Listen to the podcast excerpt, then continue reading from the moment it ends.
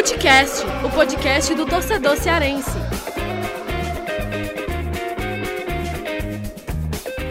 Vem com a gente, rapaziada. Futecast na área para mais um episódio, aquele tradicional com o áudio guia da Copa do Nordeste. Eu, Lucas Nota, estou aqui como sempre com o Thiago Minhoca. E esse episódio especial, um episódio mais longo, trazendo aí todas as informações de todos os clubes que vão participar da Copa do Nordeste, edição 2021, com análises, claro, do Ceará e do Fortaleza, mas também trazendo aí as informações de cada equipe que vai enfrentar Ceará e Fortaleza e informações trazidas por jornalistas que cobrem essas equipes, que conhecem muito bem cada equipe que vai participar aí, que acompanha o dia a dia dessas equipes e a gente vai trazer aqui nesse episódio especial do Footcast, um episódio que já é tradicional aí a cada ano de Copa do Nordeste, a gente traz esse guia da Copa do Nordeste. E só para fazer uma explicação, esse episódio que deveria até ter saído antes, a gente teve alguns probleminhas, não conseguiu gravar antes, a gente está gravando agora dia 1 de março, ou seja, esse episódio já sai com a primeira rodada em curso da Copa do Nordeste. Mas não vai ter prejuízo, afinal de contas, essas informações aí é, são sobre todos os clubes, né? um resumo dessas equipes, como chegam, e esse episódio vai permanecer sim bem atualizado para quem gosta de Copa do Nordeste, para os torcedores aí de Ceará e de Fortaleza ou de outras regiões ficarem mais bem informados sobre cada clube. Dito isso, Thiago Minhoca, como sempre, a gente mais uma vez juntos aqui nesse episódio de Copa do Nordeste. Muito bom estar de volta falando sobre o Nordestão, competição que eu gosto bastante e que a gente mais uma vez vai para mais uma cobertura de outra temporada de Nordestão, hein, Thiago Minhoca? É mais uma temporada de Copa do Nordeste e que a gente é bicampeão, né? Nós, os clubes cearenses aí, teve o Fortaleza em 2019, o Ceará em 2020 e pode vir mais uma taça aí. Hoje o Ceará é referência no Nordeste e a gente torce aí para que mantenha né, essa hegemonia que está trazendo bons frutos, né? O Floresta subiu para a Série C, Ferroviário, vamos ganhar uma vaga, assim, se a CBF, se a Liga do Nordeste não mudar o regulamento para 2022, no próximo ano, na próxima temporada, teremos três clubes cearenses, um deles disputando a seletiva da, da, da própria Copa do Nordeste. Então a gente está crescendo aí e hoje a gente vai abordar, já que GB e Vitor ainda saem. Agora o GB está de férias e o Vitinho né, ainda mantém suas férias e a gente vai tocando aqui o barco. É isso, e olha, bem, bem lembrado mesmo, viu, Tiago? Que a gente é pé quente, porque o Footcast ele existe desde 2018, mas é, começou ali no meio do ano, em, pleno, em plena Copa do Mundo, né? Copa do Mundo da Rússia. Então, desde 2019, a gente faz episódios voltados para a Copa do Nordeste, o guia, né? Então teve em 2019, Fortaleza foi campeão da Copa do Nordeste. Teve em 2020, Ceará foi bicampeão da Copa do Nordeste. Então, Ceará entra para essa edição de 2021 sonhando com o tri e para 2000 e o Fortaleza sonhando com o bi da Copa do Nordeste. E Thiago Minhoca, você aí que está me ouvindo bem e o pessoal que está uh, é, ouvindo aí pelo celular, ou seja lá por qual plataforma, vai sempre ouvir ali de fundo, viu, Thiago? Com o Bento, que é o nosso é o nosso mascote aqui desse episódio, que é meu filho, a gente eu tô gravando aqui de casa. O Bento ali sempre muito participativo, viu, Thiago? Que ele quer participar aqui do, do guia da Copa do Nordeste, viu? Ah, não, exatamente. Ele sempre já é, ele já é presente, né? De uma, de uma certa maneira, ele é a sonoplastia, exatamente, é. para indicar todo o caos que a nossa sociedade está vivendo. É verdade. Então, é, mas, ó, é só o primeiro comentário sobre essa questão da Copa do Nordeste de 2021, Lucas. A gente entra nessa temporada que, com um certo risco, eu diria assim, uma coisa que eu cheguei a abordar já em outros locais, quando a gente estava tendo o Campeonato Brasileiro e tinha os surtos de pandemia e tudo mais, uh, as coisas praticamente foram, né, foram acontecendo. A CBF não adiou. A minha dúvida, e aí o meu primeiro, minha primeira questão com essa Copa do Nordeste desse ano é: e se por acaso tivermos clubes exatamente com jogadores infectados, ou boa parte, não ter como colocar em campo, o calendário.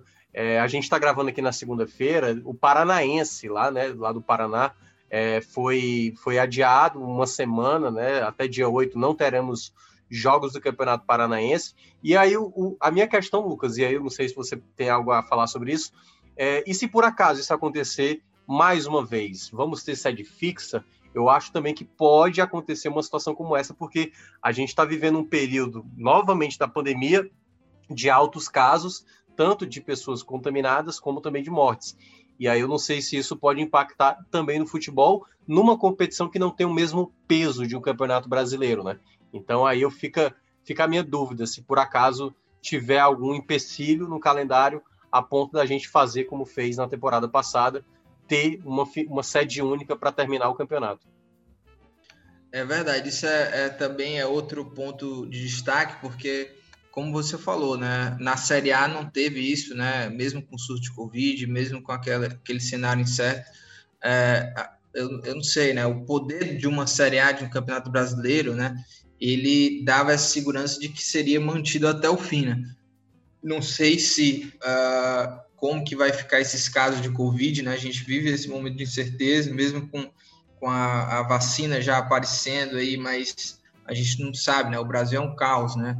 Então gente, eu, eu, realmente tenho essa dúvida também se a Copa do Nordeste vai conseguir manter a competição sem é, pausa no calendário. E vai ser também a primeira edição da Copa do Nordeste, assim, com desde o início sem público, né? Porque no ano passado a gente teve é, a reta final em Salvador por conta da Covid, mas é, esse ano já começa já o ano sem é, desde o começo, né, sem torcida nos estádios. Aí, uh, vamos, já vamos começar a falar aqui sobre as equipes e só para explicar também para o pessoal aí que está nos ouvindo, que a gente vai começar falando sobre Ceará e Fortaleza e aí em seguida a gente fala sobre os clubes do grupo A e depois os clubes do grupo B. Lucas. Lembrando que, ah, fala aí, meu.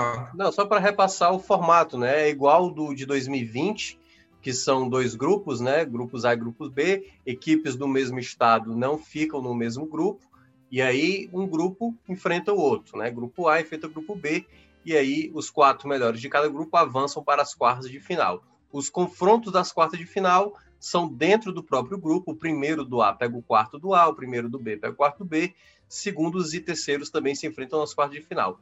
Quando chegar na semifinal, a gente tem uma troca. O primeiro do A e o quarto do A, quem vencer desse duelo, pega o segundo ou o terceiro do B, que aí é exatamente faz o cruzamento, né? Primeiro do A contra o quarto do A, pega quem passar do segundo B, terceiro do B, a mesma coisa. Primeiro do B, quarto do B, quem passar pega o segundo do A ou o terceiro do A, e aí as finais, né, que serão em dois jogos, né, não tem gol fora nem nada, quartas de final e semifinal, jogo único com o mando da equipe que ficou melhor posicionada na, no seu grupo, né? No caso, não é quem faz mais pontos, é quem ficou melhor posicionado.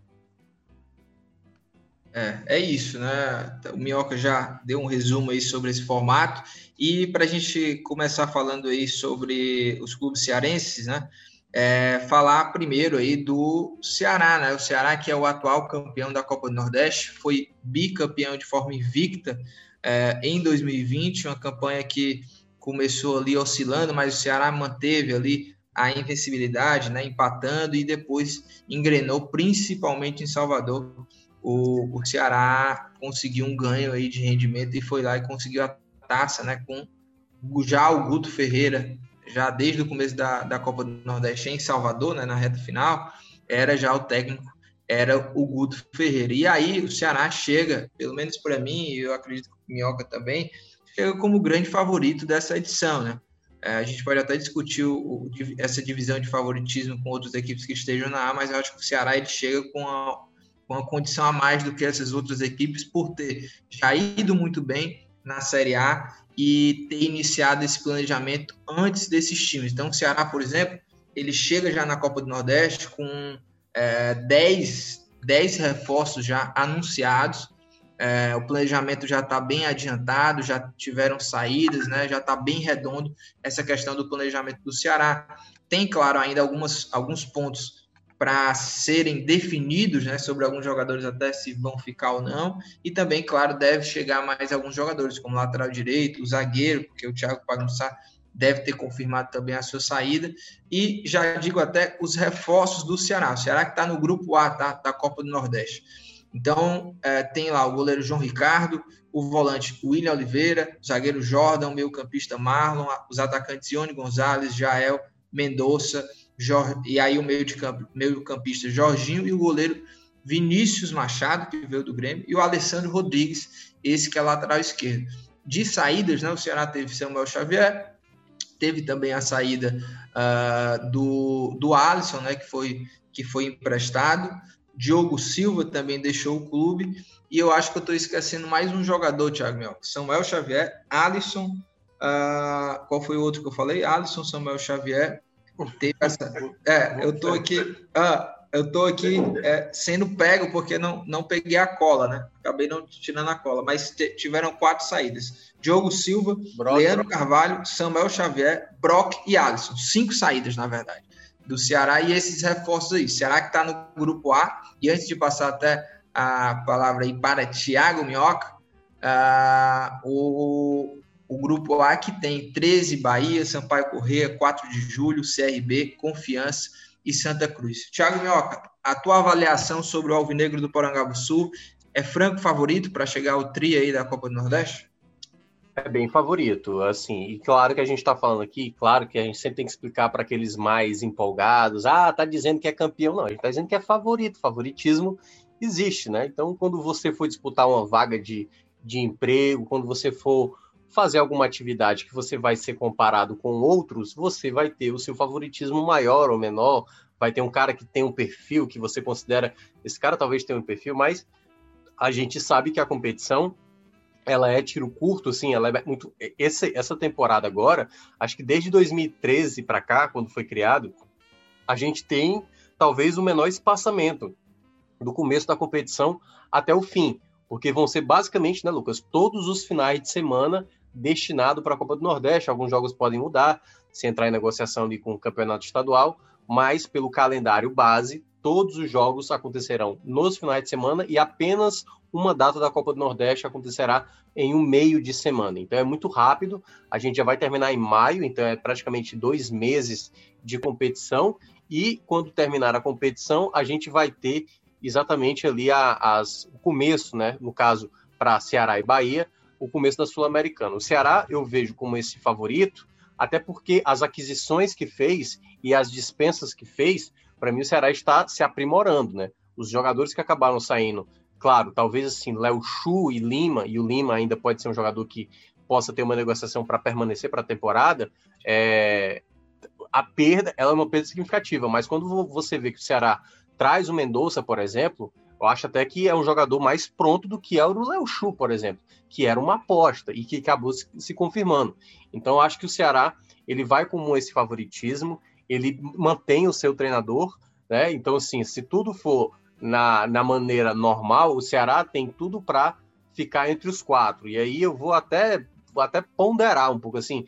E o Ceará, como vai iniciar a competição com um time de transição, digamos assim, pode ser que ele tropece aqui, tropece ali e tal, né? Some um ponto. O time de transição do Bahia estreou com uma vitória sobre o Salgueiro, por exemplo, fora de casa.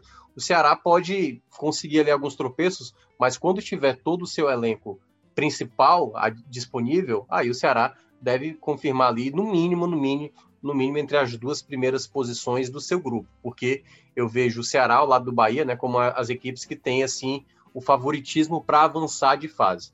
Então, nesse ponto, eu considero o Ceará uma equipe que chega muito bem para chegar nas fases de mata-mata. Quando chegar o mata-mata, Lucas, aí eu acho que se torna aquela, aquela casca de banana. O Ceará ainda será favorito, mas é um favorito tendo um jogo nas quartas de final e se passar um jogo na semifinal, né? Então, pode ser na semifinal, por exemplo, um clássico contra o Fortaleza, pode ser um duelo, por exemplo, contra o Bahia. Então, pode ser uma, uma, um cenário bem aberto. Aliás, é, na, na, nas quartas não pode ser o Fortaleza, mas na semifinal pode ser o Fortaleza, né? Que eu, eu falei.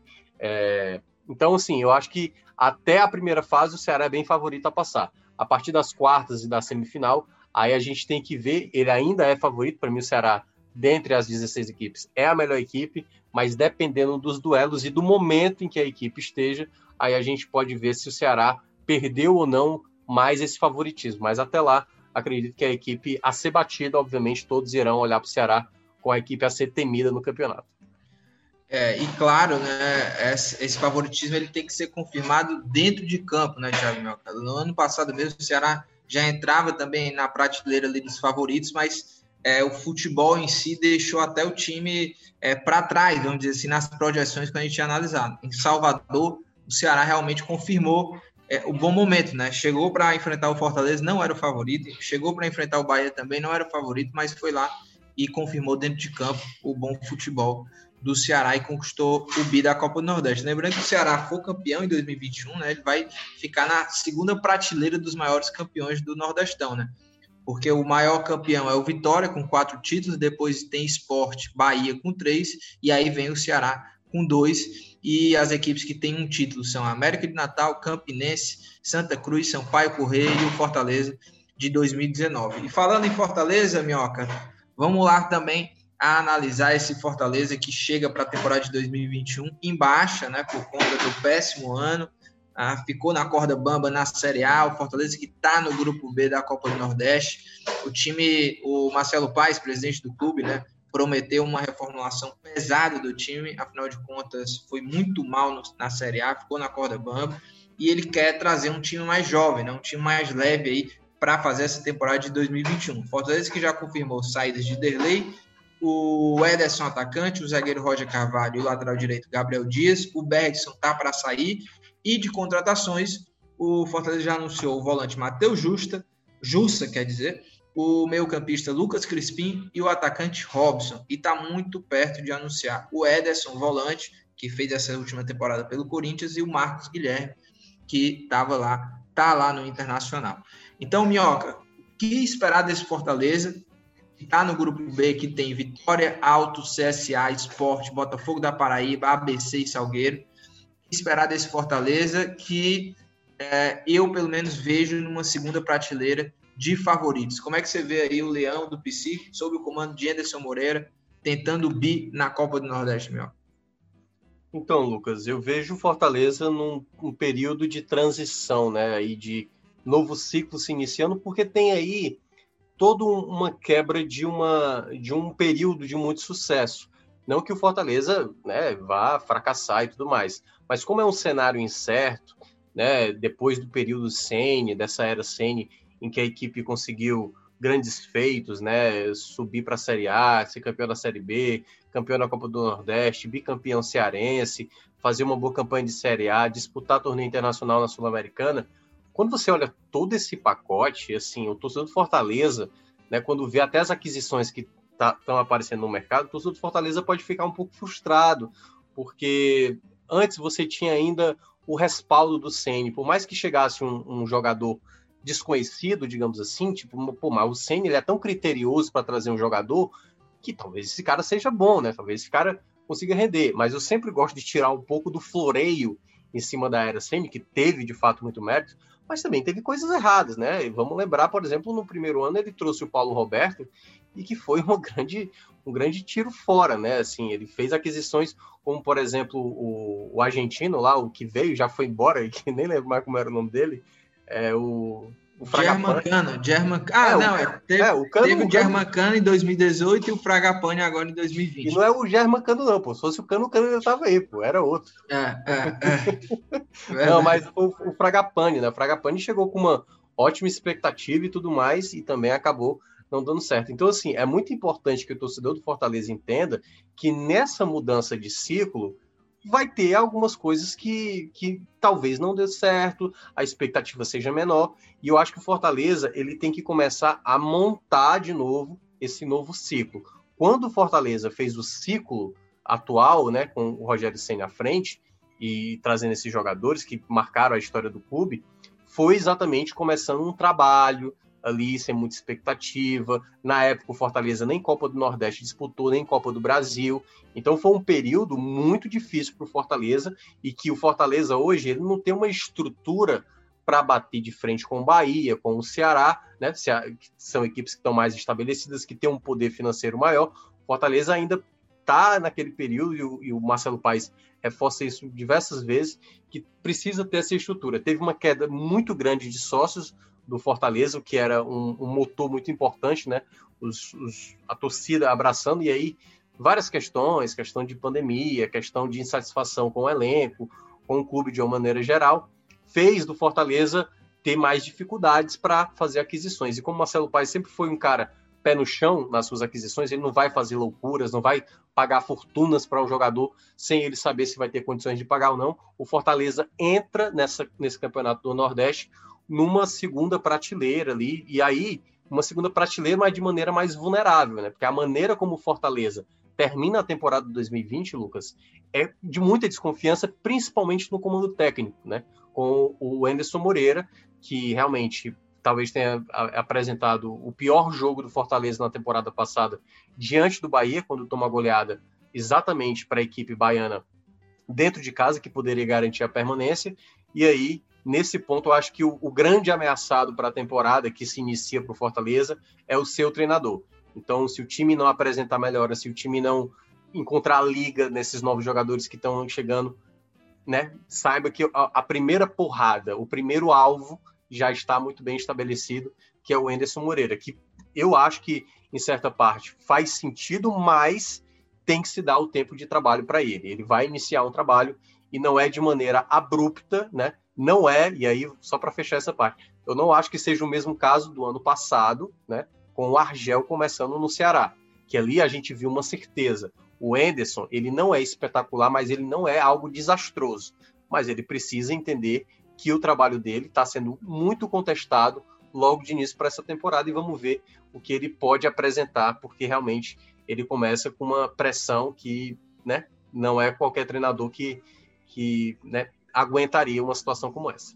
É, e só para fechar essa, essa parte do Ceará e do Fortaleza, tanto Ceará quanto Fortaleza, eles, eles vão manter uma base, né, a base que jogou a temporada passada vai permanecer no clube. O Ceará renovou com Vina, né? O grande destaque é essa renovação com Vina.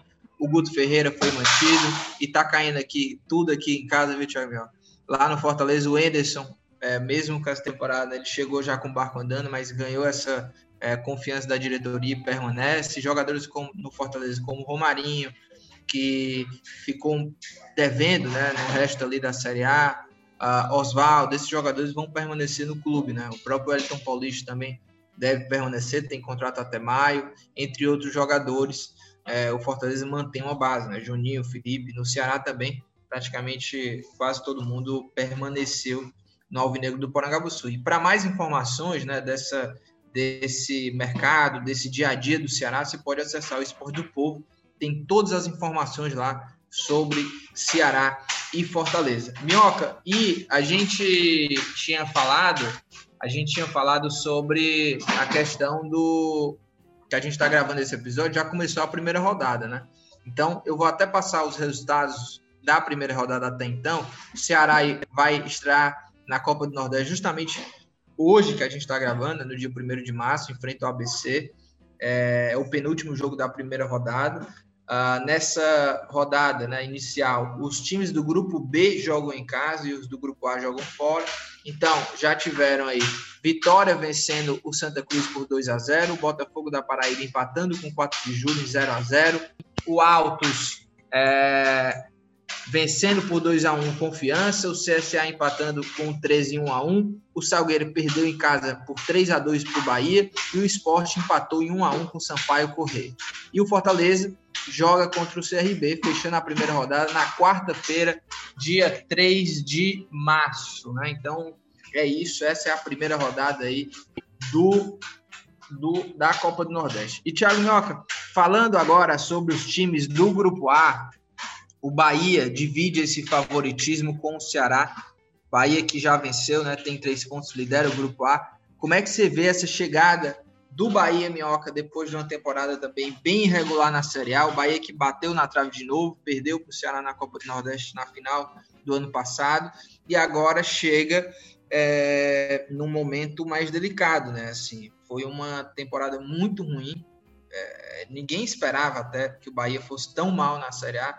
Bahia investiu bastante, trouxe reforços de peso, né? O Rodriguinho, o próprio Fernandão que saiu, que foi muito mal, trouxe outros nomes, o Cleison, né? o Clayson, é, o Rossi também, e essas peças deixaram muito a desejar. Como é que você vê hoje Bahia agora na Copa do Nordeste 2021? Cara, o Bahia teve. O Bahia sempre tem esse status, né, de, da, da principal força do Nordeste. Já foi assim uma disputa ferrenha com o esporte, mas o esporte caiu muito de, de aquisição.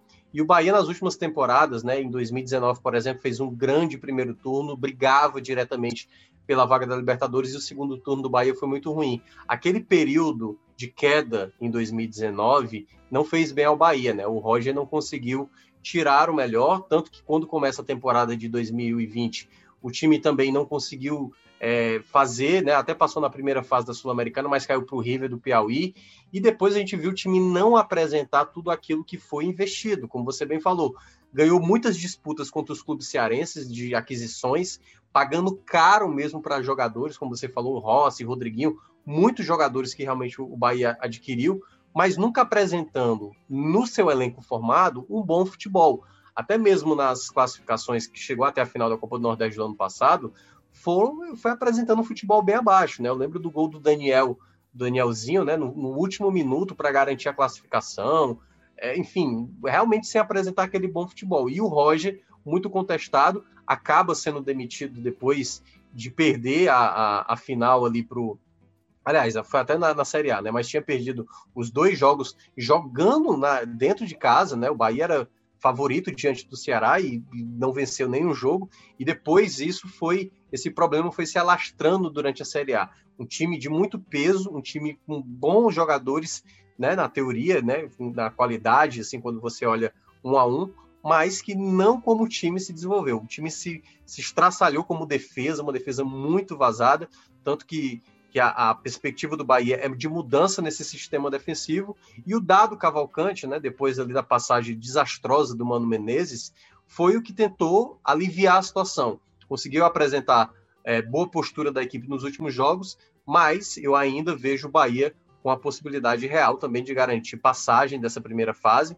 E aí, numa segunda fase, o Bahia ele vai para aquele período agora dele de construir, né? de tentar acender de novo a sua curva para ser aquela equipe que todos imaginam que é o Bahia para a região, que é hoje a equipe com mais situação para estabelecer. Hoje não, hoje o Ceará está mais estabelecido como essa equipe referência no Nordeste pelo que fez em 2020.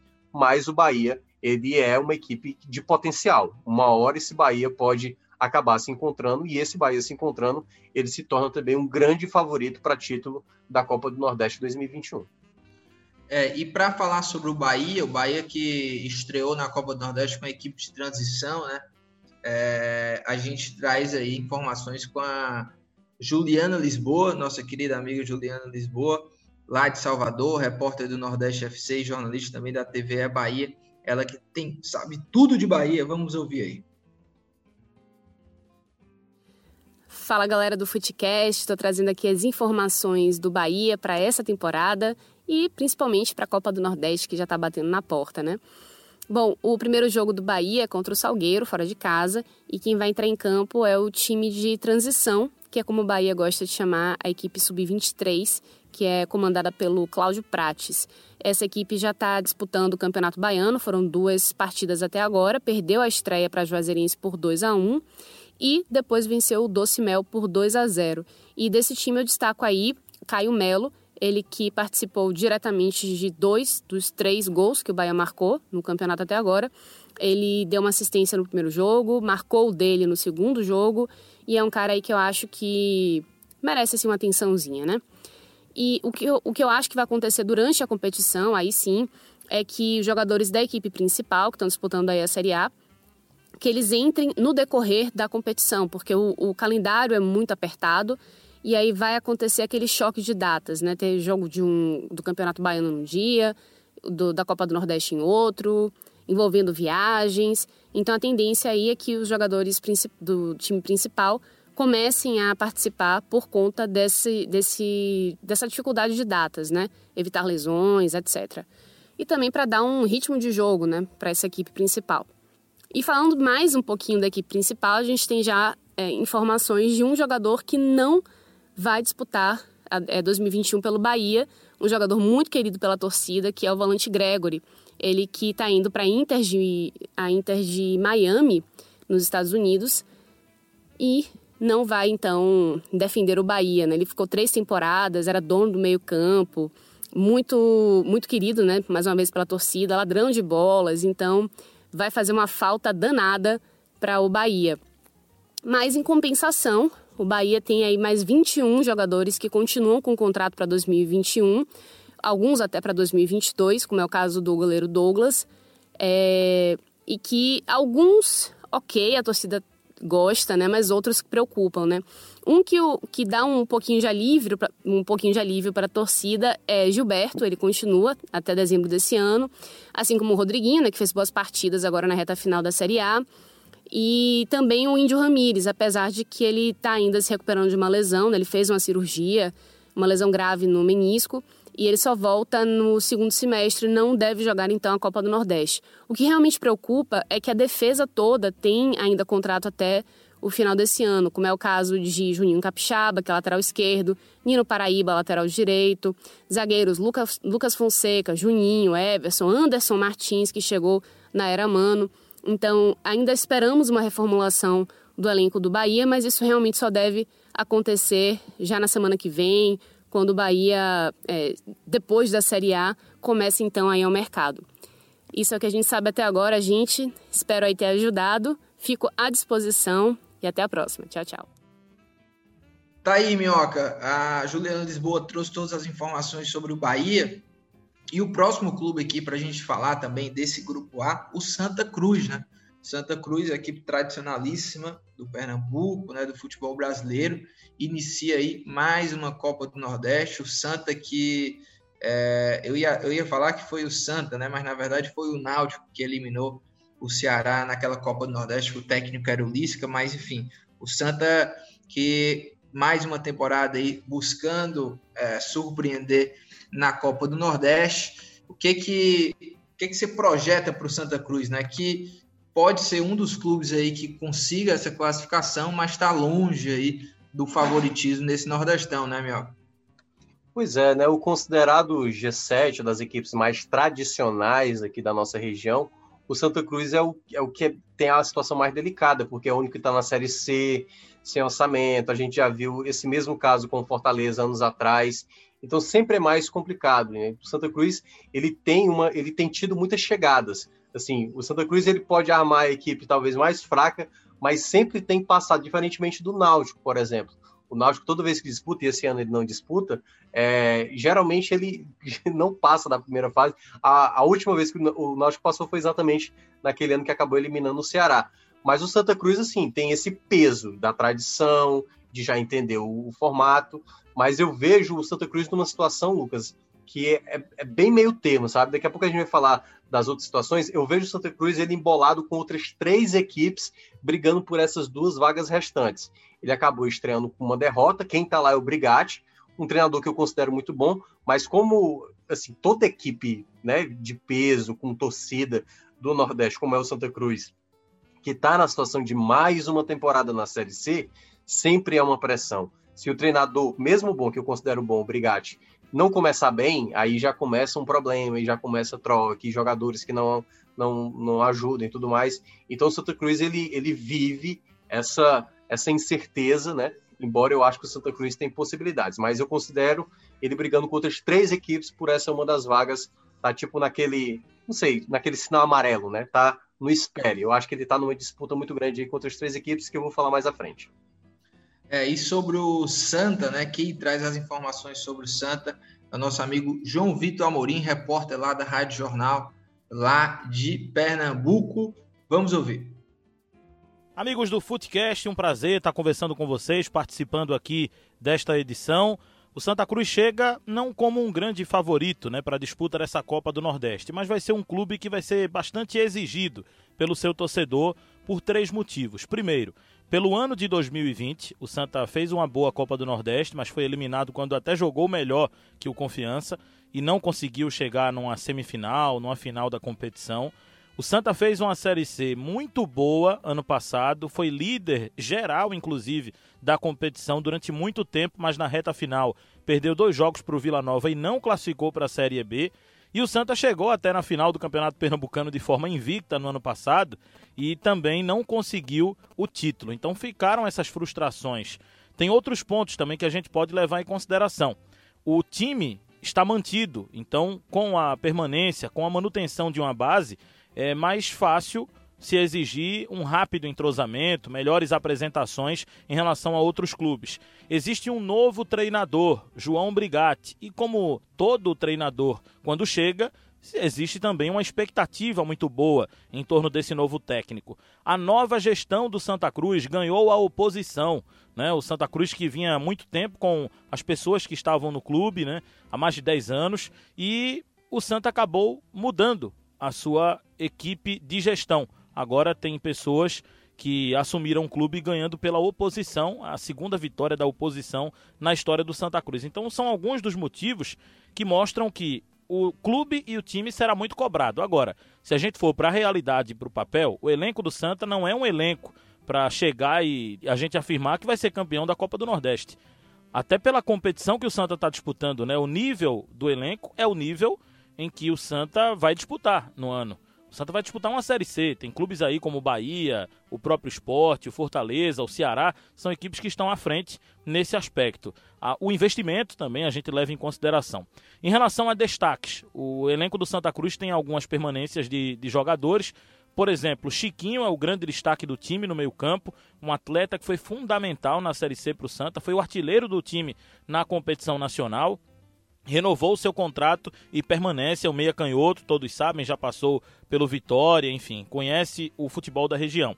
Paulinho é outro destaque, volante, segundo volante de qualidade, de saída para jogo, de finalização de longa distância. Didira é outro atleta que conhece o futebol da região, um jogador experiente que dita o ritmo do, do da equipe. Agora, claro que a gente sempre vai colocar entre os destaques do Santa o Pipico, né? O, artilheiro do Santa Cruz nas últimas temporadas, um atacante que é o camisa 9, é a referência dessa equipe. Até agora o Santa só contratou oficialmente dois goleiros, o Martim Rodrigues, argentino, que veio do Operário, e o Felipe Silva, que estava no Osasco. Esse é mais uma aposta, né, de 23 anos, mas o, o Martim já tem 31. Então o Santa Cruz manteve uma base, né? Manteve é, o lateral esquerdo Leonan, manteve o lateral direito Augusto, que era reserva do Totti, que acabou indo embora. É, manteve toda a zaga, né, o setor mais pronto do Santa Cruz hoje. Dani Moraes, Célio Santos, William Alves, todos ficaram. É, o goleiro foi embora, então o Santa tem aí esses dois e ainda tem o Jordan, que estava como terceiro goleiro do time do ano passado e começou o Campeonato Pernambucano com ele. No meio-campo, o Santa manteve o Paulinho, mas precisa contratar primeiro o volante. O Santa manteve também no meio-campo, eh, no setor de criação, Chiquinho e Didira. São dois jogadores que eram titulares no time durante toda a temporada passada. Eles permanecem. E o ataque só tem o Pipico, né, de remanescente do time principal. Os outros são jogadores formados na base do clube. Mas o Santa deve contratar algumas peças pontuais, principalmente atacantes, volante, e é possível também que um lateral direito também seja contratado pelo tricolor. São esses os destaques do Santa aqui no Footcast. Grande prazer ter participado com vocês. Tá aí as informações do Santa. Minhoca, e para a gente dar sequência aqui, agora a gente fala sobre um outro clube aí que tem é, é feito aí campanhas medianas, né? Conseguido é, chegar na, na, na fase do mata-mata, que é o CRB, né? CRB lá de Alagoas, que na Série B aí de 2020 né, ficou em décimo lugar com 52 pontos. É, é um time que, é, é que, é, que, aparece ali em toda a Copa do Nordeste, formando elencos interessantes, né, é, que pode surpreender, mas é, até agora né, não, não conseguiu realmente surpreender de fato para chegar numa semifinal, chegar numa, numa final. O que que você espera desse CRB que estava no grupo, estava no grupo contrário ao do Ceará né, na, na, temporada passada, enfrentou o Ceará ali na, na última rodada lá em Salvador, o Ceará até venceu por 2 a 1 e carimbou a classificação ali naquela ocasião. O que, é que você espera aí desse CRB aí nessa edição de Copa do Nordeste em 2021, Thiago Mioca? É, o CRB, eu acho que uma das equipes também tradicionais no nosso, no, na nossa região aqui, e o futebol de Alagoas, né, foi muito bom trazer o CSA de volta, porque o CRB agora também passou. Lembra muito aqui o caso do futebol cearense, né? O fato de ter um rival tendo também fazendo boas campanhas, fez do CRB também acordar. O CRB que sempre esteve ali na, na, no meio da tabela, né, da Série B, de vez em quando brigando mais para cair, outras vezes brigando para subir, é, eu acho que essa temporada para eles pode ser interessante, porque eles vão ter uma Série B com equipes muito tradicionais. Tem o Roberto Fernandes, que teve um momento do CRB, ameaçou ali uma queda na temporada de 2020, e aí depois da chegada do Roberto Fernandes, a equipe conseguiu os resultados pela sua permanência, fazendo uma boa reta final de Série B, mas é, tem aí uma disputa da, das outras equipes que eu citei, que vai estar brigando por essas duas vagas, eu considero o CRB essa equipe. Jogando em Alagoas são sempre chatos de enfrentar. Né? E jogando fora de casa é uma equipe que sempre exige um certo respeito. Não é aquele patinho, né, patinho feio do grupo. Eu acho que é uma equipe que tem que ter sempre um cuidado e vejo sim também com potencial para brigar por essas outras duas vagas. Estou desconsiderando aí Ceará e Bahia, que para mim eu acho que já ganharam essas duas vagas. Então acho que briga diretamente com Santa Cruz e outras duas equipes que eu vou também citar mais à frente. É, e o CRB, que até o torcedor do Ceará brinca, né? Que tem uma filial lá de jogadores aí Ceará, né? É, por exemplo, agora lá o CRB contratou o zagueiro Diego Ivo, que já passou pelo Ceará também, e o goleiro Diogo Silva, né? E eu acho um time interessante, viu? Por exemplo, tem o Diogo Silva, que é ótimo goleiro. É. É, entre outros jogadores aí que passaram pelo Ceará, tem o Luiz, tem o Yuri, né? Que jogou no Atlético Goianiense até na temporada passada. Tem o centroavante, o Lucão, que até já foi é, especulado no Ceará em outras épocas. Na zaga tem o Gum, tem o Everton Páscoa também, né? Outro zagueiro que passa com passagem no futebol cearense. Então é um CRB aí interessante que de repente pode até surpreender. E para trazer as informações do CRB, a gente traz aí com o Felipe Lima, comentarista do Nordeste FC e também repórter lá do portal Alagoas 24 horas. Vamos lá, vamos ouvir o que é que tem de informações do CRB. Olá para você que se liga no Footcast, meu nome é Felipe Lima e trago diretamente de Maceió informações sobre o Clube de Regatas Brasil, o CRB, um dos representantes de Alagoas na Copa do Nordeste de 2021. O Galo da Pajuçara se classificou para a competição após vencer o estadual do ano passado. O time alagoano está no grupo A da Copa do Nordeste deste ano. O CRB terminou a última temporada em baixa. O time novamente fracassou na luta pelo acesso, terminando a Série B na décima posição no meio da tabela. Para o Nordestão deste ano, o time do técnico Roberto Fernandes terá à disposição uma boa base da equipe que finalizou a última temporada. Os grandes destaques regatianos para a temporada são jogadores que já faziam parte do elenco alvirrubro e que renovaram seus contratos para este ano. São os casos do experiente zagueiro Gum, ex-fluminense, do meio argentino Diego Torres e do atacante Lucão, que foi um dos artilheiros da equipe na Série B. Entre as principais contratações do Galo até o momento está o volante Jimenez, que disputou a última Série B com o Operário do Paraná. A expectativa é de que o Galo lute por uma das vagas do grupo para o mata-mata da Copa do Nordeste.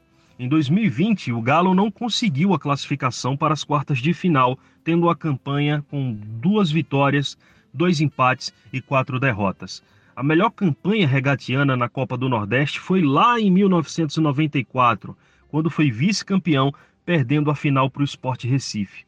A temporada de 2021 ainda não começou para o Galo, já que no último sábado o Alvirrubro viajou para enfrentar o time do Coruripe pela primeira rodada do Campeonato Alagoano. Só que aí a equipe da casa não mandou a campo seus jogadores devido a um problema interno. E aí o CRB venceu a partida por WO. Na Copa do Nordeste, o time faz seu primeiro jogo fora de casa, diante do Fortaleza, somente na próxima quarta-feira, no dia 3 de março. Daqui para lá, o Galo vai enfrentar o Asa em um clássico aqui pelo Campeonato Alagoano. O jogo será no estádio Rei Pelé, em Maceió, pela segunda rodada do estadual. O jogo entre CRB e, Asa está marcado para o próximo sábado. E eu volto com vocês. Minhoca, e agora a, a gente vai falar sobre outra equipe aí que pode surpreender, é, que é o Confiança. Confiança que foi semifinalista da Copa do Nordeste da temporada passada, o Confiança que em 2020 jogou a Série B e conseguiu, né, conseguiu permanecer na Série B, foi 15º colocado com 46 pontos. É uma equipe que é, vem fazendo boas temporadas, né?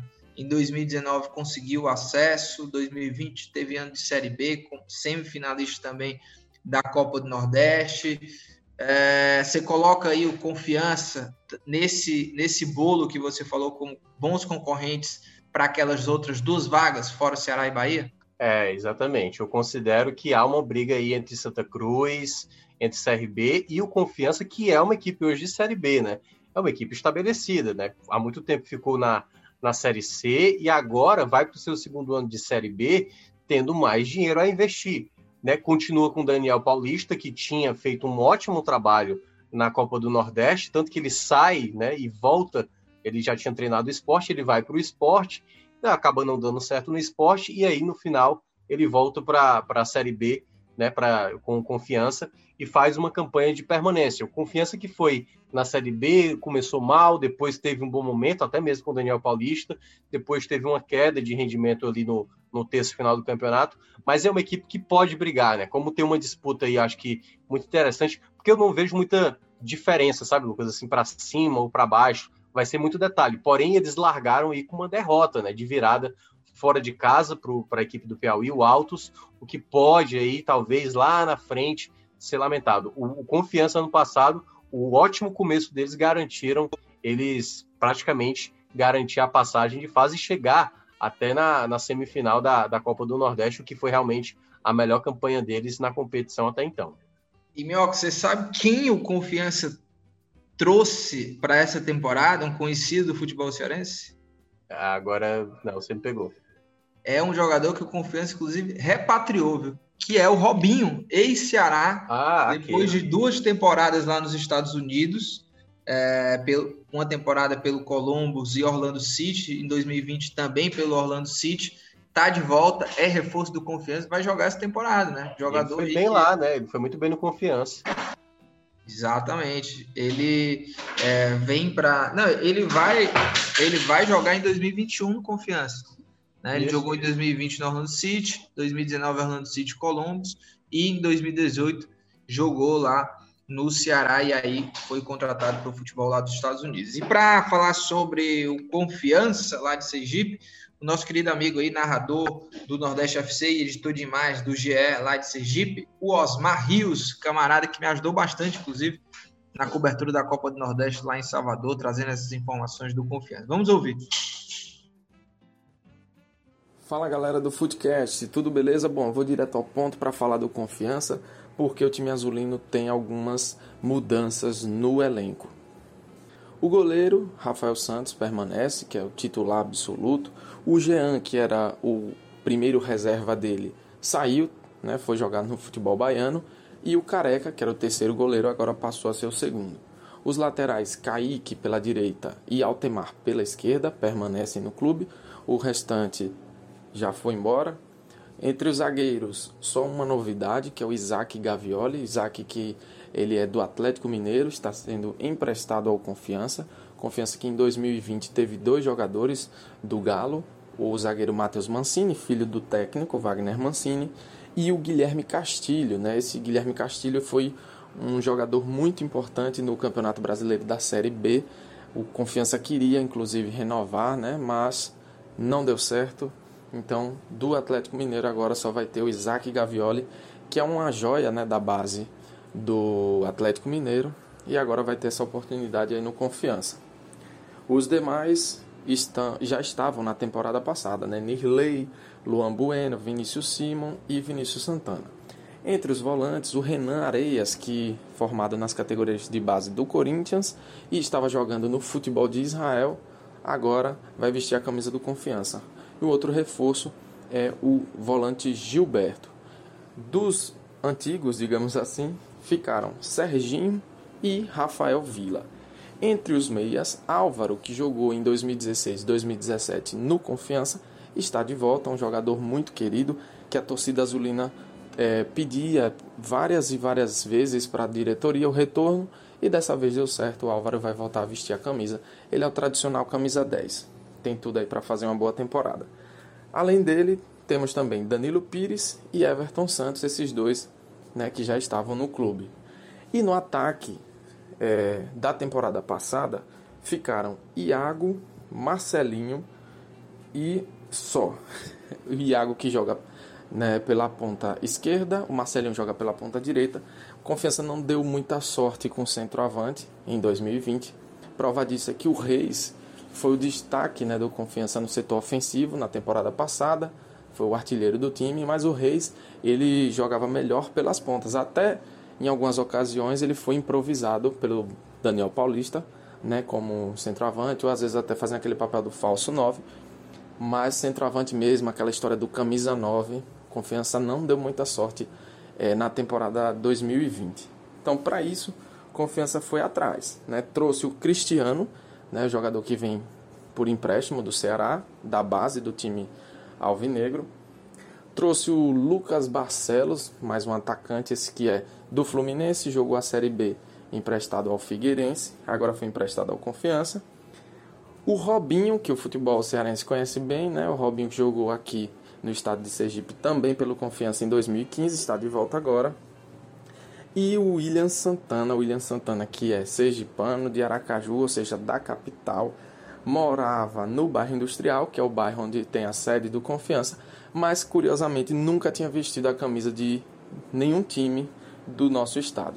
Né? Então é a primeira vez dele, inclusive já estreou com gol, porque na semana passada o Confiança começou estadual com o pé direito, vencendo por 2 a 1 Um dos gols foi do William Santana e o outro do Lucas Barcelos.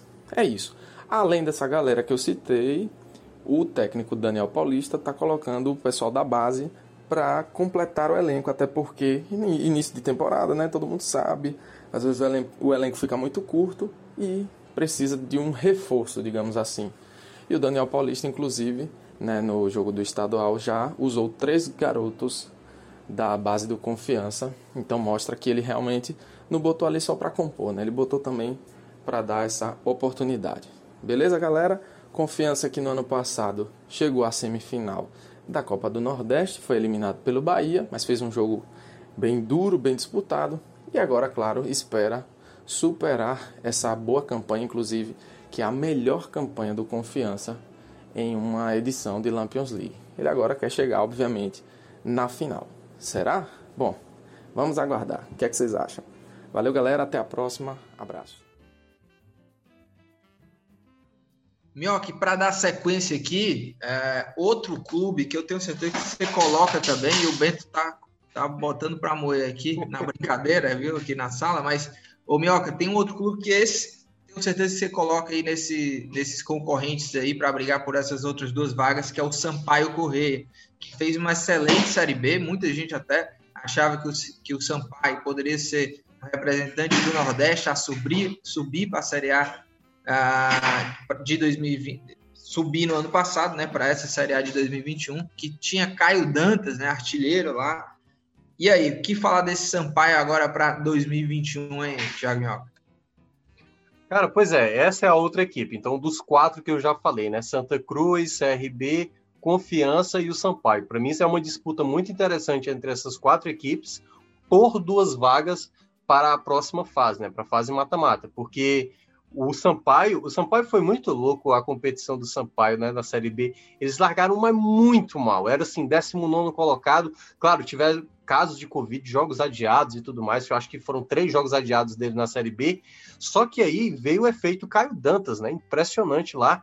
Ganharam assim uma sequência de resultados muito boa, foram entrar no G4 e estavam indo muito bem, aí depois veio de novo a queda. Foi impressionante. A maneira como eles, eles começaram mal, a subida foi a proporção da queda, assim.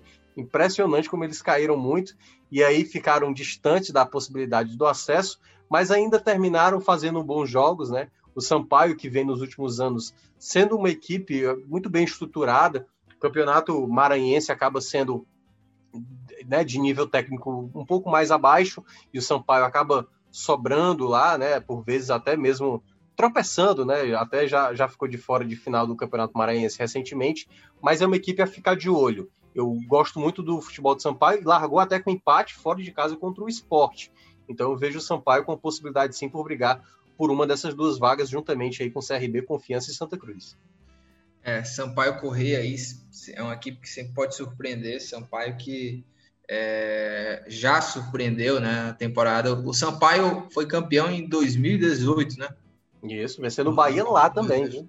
Pois é. E um detalhe, viu? O, o Sampaio tá com um treinador que era o treinador da, é, da base do Atlético Paranaense, né? Que ganhou o, o Campeonato Paranaense, né? Que o Atlético Paranaense não coloca o principal, e aí o treinador exatamente da. Do, do, que agora me fugiu o nome do rapaz, mas vou dar já uma olhada aqui, que ele foi o campeão do ano passado, que é o.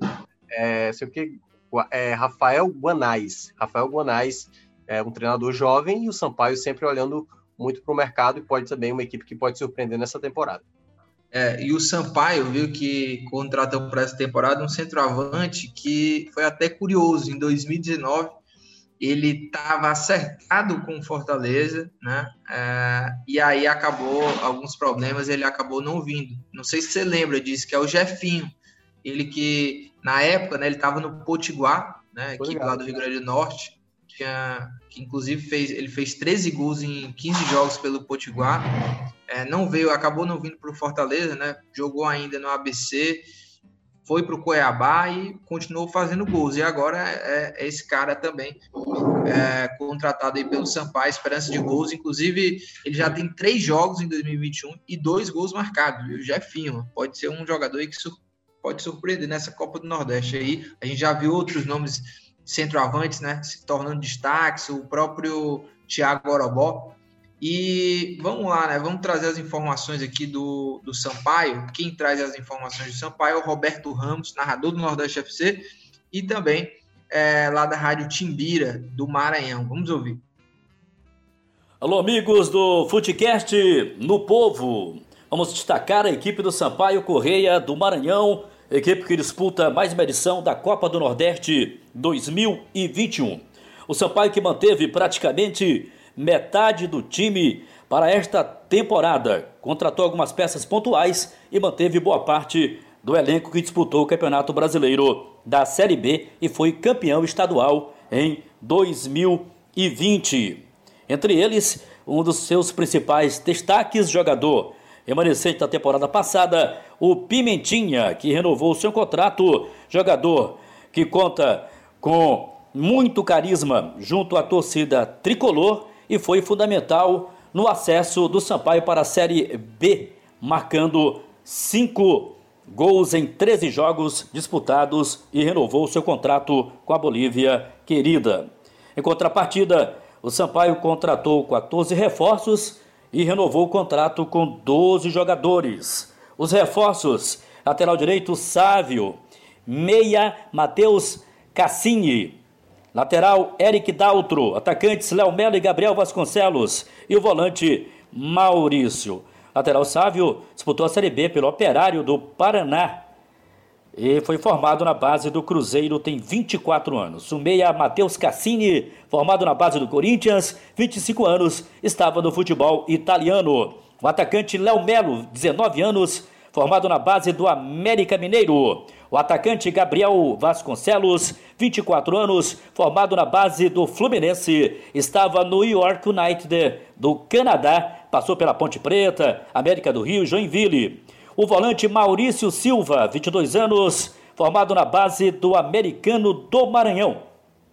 Jogadores contratados que irão se unir ao elenco de jogadores da Bolívia, querida do estado do Maranhão. Portanto, 26 jogadores no elenco contratado para essa temporada. Além disso, a aposta do Sampaio no novo técnico, Rafael Guanais. Ele estava comandando a equipe sub-20 do Atlético Paranaense, onde foi vice-campeão brasileiro da categoria. Essa será a primeira experiência do técnico fora do eixo sul e sudeste do país. Ele chega em substituição ao técnico Léo Condé, é, que foi transferido para a equipe do Novo Horizontino de São Paulo. O Condé, que inclusive foi campeão maranhense 2020 e deixou o Sampaio na sexta colocação do Campeonato Brasileiro da Série B.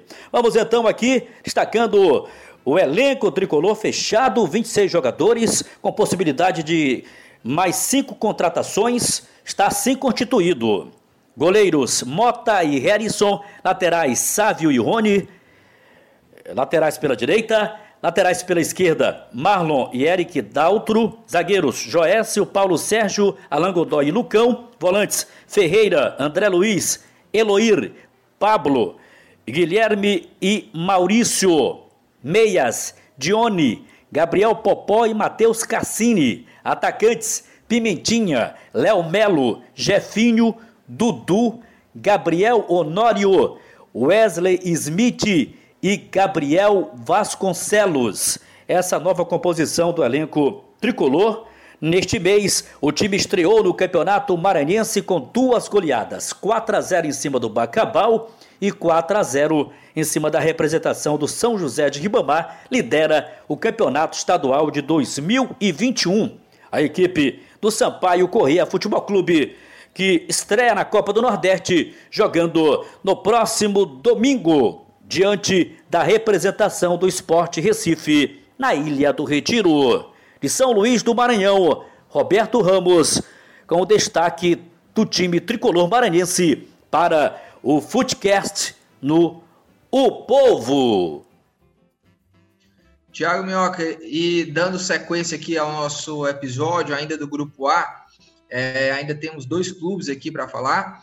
E eu trago agora para o debate o 13 da Paraíba, hein? 13 que é o clube que já deu trabalho aqui para o futebol cearense. O 13, né, Minhoca, vem junto com 4 de julho, que a gente vai falar daqui a pouco, como aquele, aquela equipe que vem com aquele uh, uh, status de azarão, né? Nesse grupo A aí, que tem bons times, clubes fortes, o, o 13 é um time que fica um pouco para trás aí, que vai ter que lutar muito para surpreender, né, Minhoca? Verdade, Lucas. O 13 é, da Paraíba que acabou sendo rebaixado para a Série D de novo, né? E vai ter o Marcelinho Paraíba, né? Comandando pela primeira vez aí como técnico. Ele que, enfim, jogou até até até dar um andor mesmo, né? Impressionante como o Marcelinho Paraíba jogou demais. E vai ter aí essa missão, né? Assim, já é aquela carta mais fora do baralho. Uh, se acontecer de passar, vai ser um grande feito para eles, né? Vai dar um dinheiro a mais. Então, assim, ele vai como surpresa, vai como a zebra, uma das zebras do, do, da competição, e que já nessa, nessa primeira rodada, né, conseguiu um empate contra o CSA, né? Assim, pelo lado do CSA, considerado já um tropeço. E o 13 conseguiu esse empate fora de casa, em 1 a 1 e pode também, sei lá, né, fazer aí o futebol paraibano que já teve com o Campinense, que é um, um, um, rival do 13, né? Então, assim, já foi campeão da Copa do Nordeste, já foi vice-campeão também. Então, o 13 aí tenta repetir o feito lá da, do Campinense, que já conseguiu esse, esse levantar essa taça. Mas, claro, para eles, passando de fase já é um grande feito. É, o 13 que tem aí hoje o jogador que foi revelado pelo Vasco. Você lembra dele? Do Jomar? Você lembra desse jogador? Zagueiro, não sei não. se você lembra, mas eu lembro desse jogador aí que passou lá pelo Vasco, passou umas três, quatro temporadas, eu acho, pelo Vasco, tá lá como reforço do, do 13 para essa temporada. E quem traz as informações aí do 13 lá da Paraíba é o Thiago Loureiro, comentarista do Nordeste FC e também da rádio CBN Paraíba. Vamos ouvir. Fala galera do Futecast, tudo bem? Vou chegando por aqui para trazer informações do 13 Futebol Clube, o Galo da Borborema, o Alvinegro de Campina, que teve um 2020 de altos e baixos. Foi campeão paraibano após nove anos, porém acabou rebaixado da Série C para a Série D do Campeonato Brasileiro de Futebol. Como campeão estadual, o Galo conquistou o direito de participar da Copa do Nordeste, né? Competição que o, o, time de Campina Grande, o Galo da Borborema, não participava desde 2018. Para 2021 foi feita uma renovação quase que total no elenco alvinegro, né? Apenas um jogador, o goleiro Jefferson, permaneceu na equipe, enquanto 21 jogadores foram contratados. A última aquisição galista foi o zagueiro Jomar, que dentre alguns clubes jogou no Vasco da Gama e também no Oriente Petroleiro da Bolívia. Jomar tem 28 anos e estava defendendo o Iporá de Goiás. O treinador do 13 para esta temporada é o ex-jogador Marcelinho Paraíba, que tem treinado a equipe desde o dia 25 de janeiro, data da apresentação do elenco, né? Mas o Marcelinho, juntamente com seus comandados, já começou pressionado. Afinal de contas, o 13 fez dois jogos na pré-temporada, dois amistosos, perdeu de 2 a 1 para o Globo, lá do Rio Grande do Norte, foi derrotado pelo América de Natal por 3 a 1. As partidas aconteceram no estádio Amigão em Campina Grande e o torcedor já começou a pegar no pé.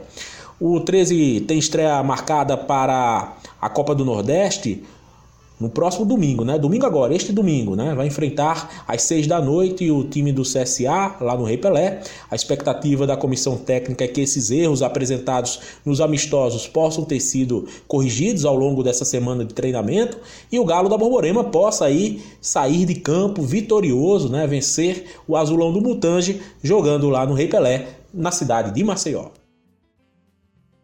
Para a gente fechar agora o o grupo A, né, essa primeira rodada aqui de debate sobre o grupo A, 4 de julho, Thiago Minhoca, 4 de julho, que é, participa também aí com esse status de azarão, equipe lá do Piauí, e que vem aí para, acho que para fazer uma Copa do Nordeste, o que vier é lucro, né, para o 4 de julho, né, Minhoca? 4 de julho que foi é o atual campeão do campeonato piauiense. Verdade, verdade. 4 de julho que que tem Flávio Araújo lá, né? Ou seja, o Flávio Araújo a gente conhece muito bem, já com diversos acessos de, de, de D para C, de C para B. Então é experiente, mas é realmente aí uma, uma, algo mais inesperado, mas conseguiu uma vitória. Né? Aliás, desculpa, foi o alto, confundi. Mas o 4 de julho ele, ele conseguiu aí um empate, né? Em 0 a 0 na primeira rodada, juntamente com o Botafogo da Paraíba, jogando fora de casa, né? Então já é um resultado considerado é, fora da curva e eles vêm para tentar ser também uma zebra, aí sim uma zebra inesperada. O 4 de julho faz tempo que não disputa é, competições assim maiores e aí pode fazer aí dessa competição, né? Apostou num treinador bastante experiente para isso. Agora, o que eu acho legal, Lucas, é porque lá no Nordeste, na Nordeste TV, né, que está fazendo as transmissões do jogo, eles colocaram naqueles caracteres que só usam três letras, né? Geralmente, por exemplo, Ceará, CEA, Fortaleza, FOR. Aí o 4 de julho é 4DJ, entendeu? 4DJ. E eu achei sensacional. É 4. 4 o quê, Thiago? 4 DJ. 4, DJ, 4 DJ. Ah, 4 DJ. Aí eu achei sensacional, boa. pô. Olha boa, que massa. Boa, boa. E olha, o Thiago aqui pra gente é, ter aqui as informações também aqui nesse episódio do Footcast, sobre o 4 de julho lá do Piauí. Quem traz é o Sidney Santos, narrador também do Nordeste FC e da, do canal Antena 10, filiada da Record, lá na, no Piauí. Ele é, que, ele é quem traz as, as informações do 4 de julho ou o 4 DJ. Vamos ouvir. A Copa do Nordeste 2021 começou para o futebol piauiense e para o atual campeão, a equipe do 4 de julho, o Colorado de Piripiri, começou de forma positiva. Positiva porque empatou em seu primeiro jogo na competição, fora de casa, contra a forte equipe do Botafogo da Paraíba. Uma equipe que já tem tradição em disputar e ganhar a Copa do Nordeste. Só que o 4 de julho do técnico Flávio Araújo foi mais além. Surpreendeu com apenas três amistosos realizados e contra equipes amadoras, pouco técnico pôde medir o potencial de sua equipe e contra o Botafogo foi o maior termômetro. E no termômetro deu a positividade para a equipe do Colorado. O técnico Flávio Araújo retornou hoje com sua equipe a Teresina e já seguiu para Piripiri, aonde segue agora o ritmo de treinos, visando a segunda partida pela Copa do Nordeste e também de olho no Campeonato Piauiense, já que o próximo adversário da equipe do 4 de julho passa a ser a equipe do Altos, um outro representante do futebol piauiense também na Copa do Nordeste. O 4 de julho não tem baixas, mas a diretoria já prometeu trazer novos reforços para a equipe do 4 de julho.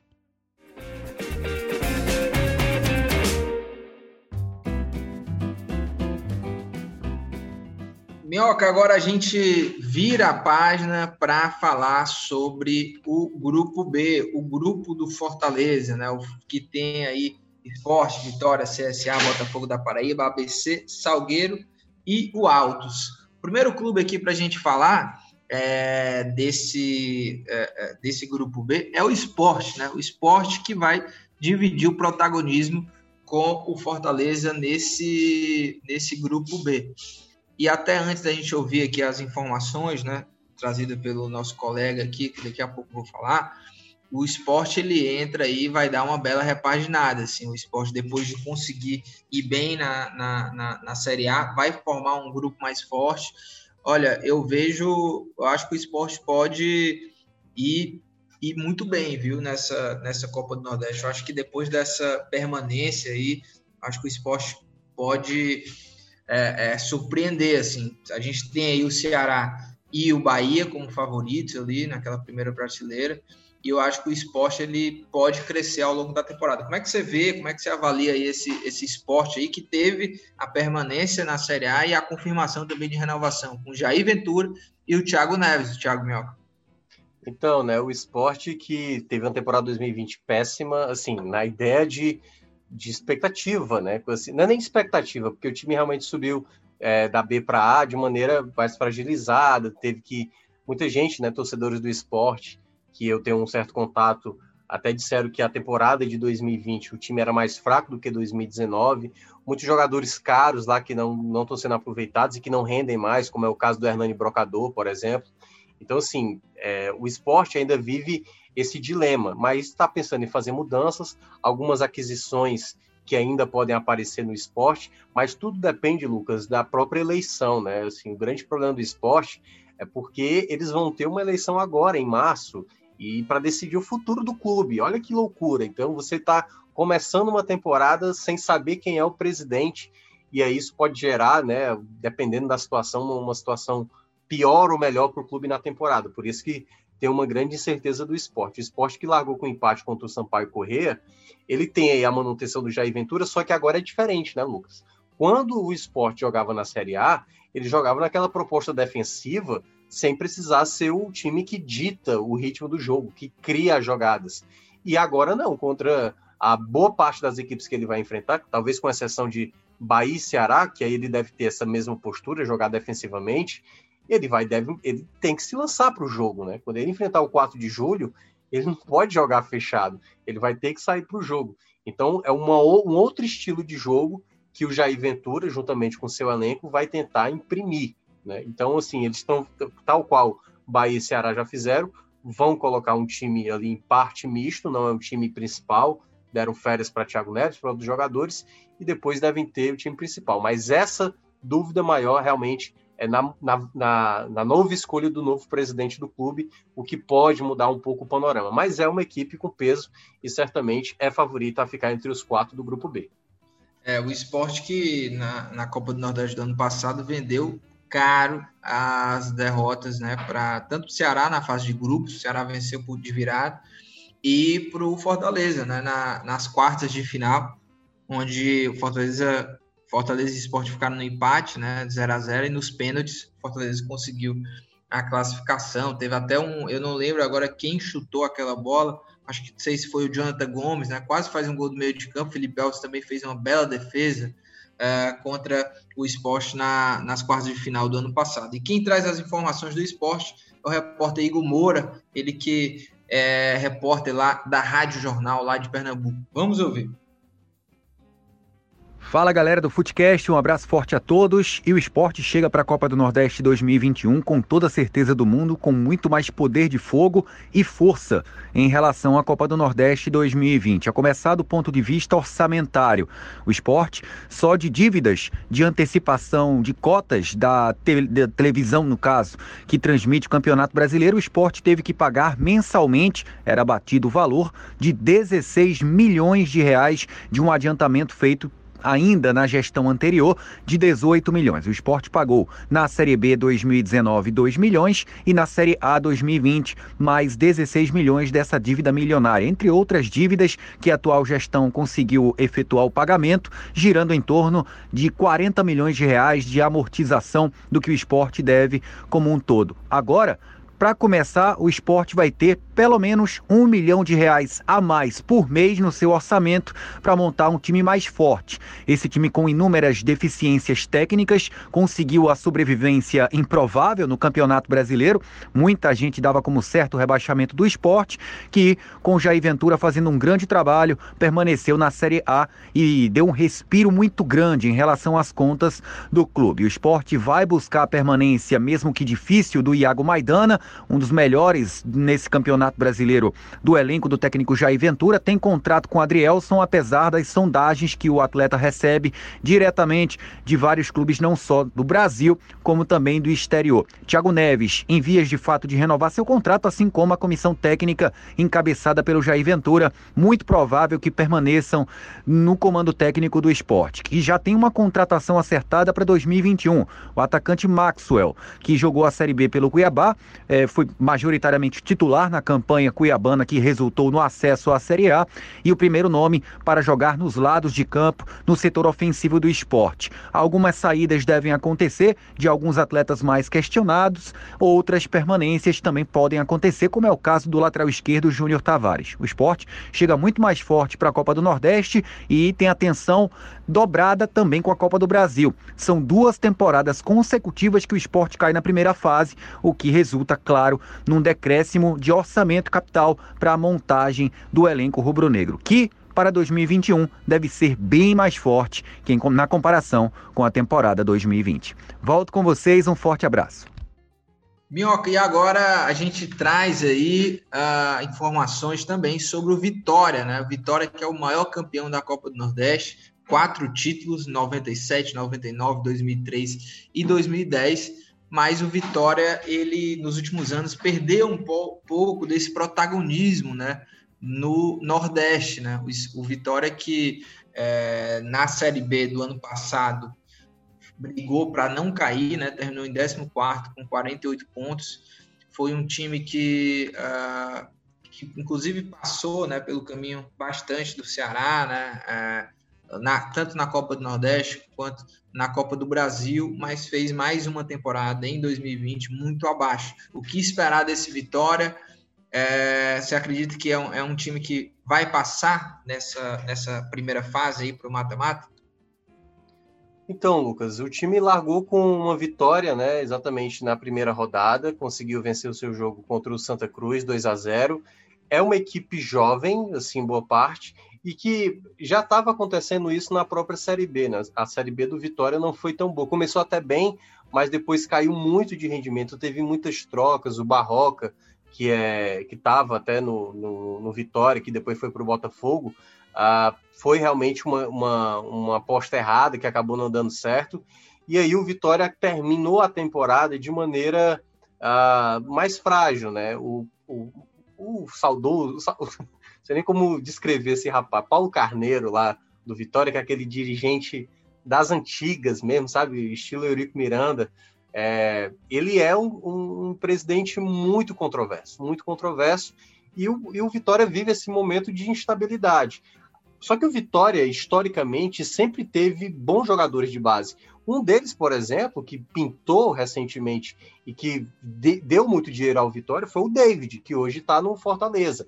Foi vendido um valor muito bom na época para o Cruzeiro, né? Mas surgiu muito bem. E aí é muito importante você ficar de olho nesses jovens jogadores do, do, do Vitória que podem sim pintar como possibilidade, né? Porque esse grupo B eu considero um, um grupo B de equipes mais instáveis, sabe? Sem uma garantia. Podemos ver até talvez uma dominância mais de vitórias das equipes do grupo A em relação ao grupo B, mas na estreia o Vitória conseguiu jogar muito bem, né, fazendo uma vitória importante dentro de casa e talvez o mando Barradão possa favorecê-los, né? Eu vejo com eles com uma boa possibilidade de tentar repetir, mas é um Vitória que tenta também, assim como o próprio rival, o Bahia, tenta se reconstruir. Numa situação mais delicada, é claro, porque o Vitória disputa uma Série B e que já vem de duas Série Bs disputando ali mais na parte de baixo do que brigando por acesso para a Série A. Então, é bom ficar de olho nessas promessas que o Vitória tem encontrado.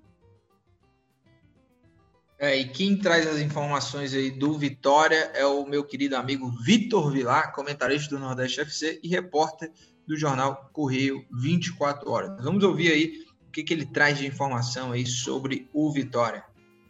Fala Lucas, fala galera do Footcast, prazer enorme falar com vocês sobre a Copa do Nordeste, né? Cara, o Vitória ele chega para a competição com uma boa preparação, uma preparação até digna em relação a outros clubes, principalmente os da Série A, como, como o Ceará e Fortaleza. É, o Vitória ele fez a sua última participação na Série B no dia 29 de janeiro e aí depois teve uma folga de uma semana, voltou a treinar no dia 8 de fevereiro Então vai estrear na Copa do Nordeste com quase 20 dias de preparação, né? Então é uma preparação até bastante digna.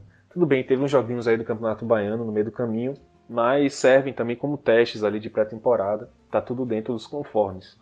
É, dá para dizer que o técnico Rodrigo Chagas teve bastante tempo para trabalhar, se, claro, comparar com os adversários, alguns dos adversários aí, principalmente, como eu falei, os da Série A. O Vitória, ele perdeu jogadores muito importantes da última temporada, os destaques, eu diria, não estão jogando.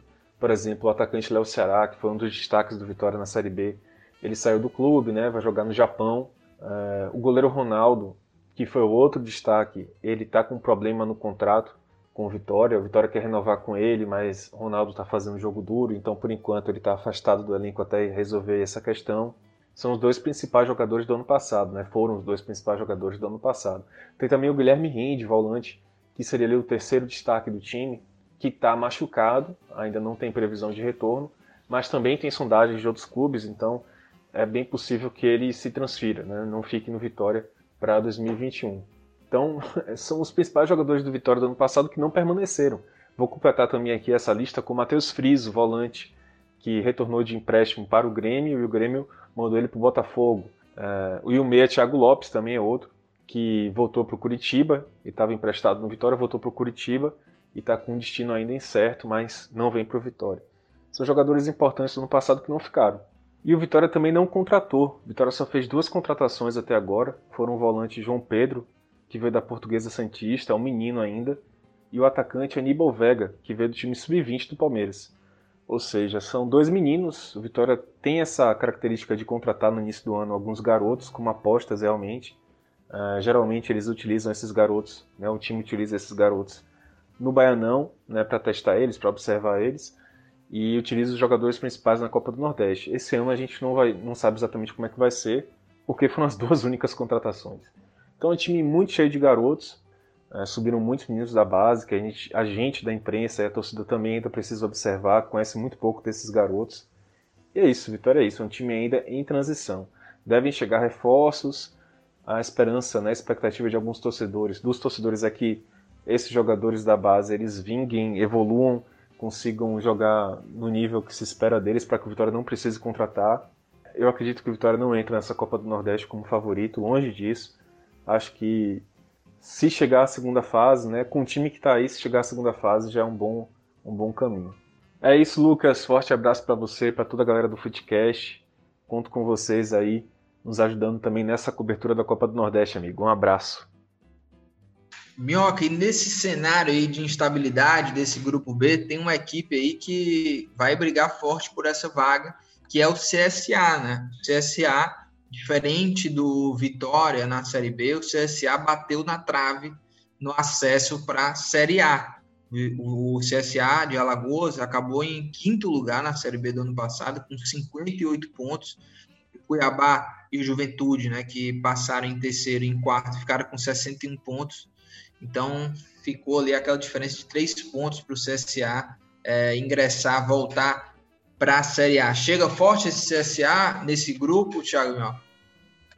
Eu vejo o CSA hoje uma das boas equipes do Nordeste. Assim, no ano passado eles, eles fizeram um começo de, de Copa do Nordeste muito ruim, tanto que ficaram eliminados logo. Acho que foi a primeira equipe a ser eliminada da competição, foi uma das primeiras, porque de fato não deu certo, né? Acho que o CSA também chegou a perder muito tempo. Teve um momento na temporada passada que eles apostaram de novo no Argel, e aí foi só mesmo para perder tempo. Depois da saída do Argel, é que o CSA cresceu bastante. Foi uma equipe que, de fato, evoluiu muito e brigou até ali as últimas rodadas para conseguir o acesso para a Série A. Poderia ter feito o bate-volta, né?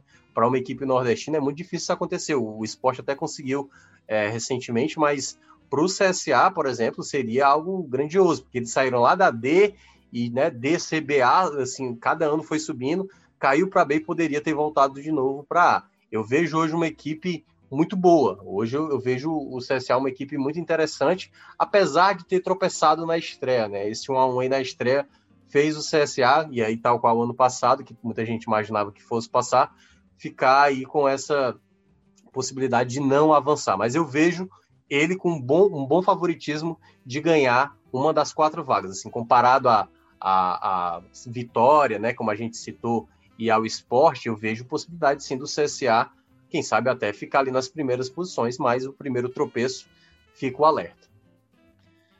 É, e olha, e, e, e, só uma coisa antes de trazer as informações aí com o repórter lá, jornalista de Alagoas, Felipe Lima, né, que já trouxe do CRB, vai trazer do CSA também.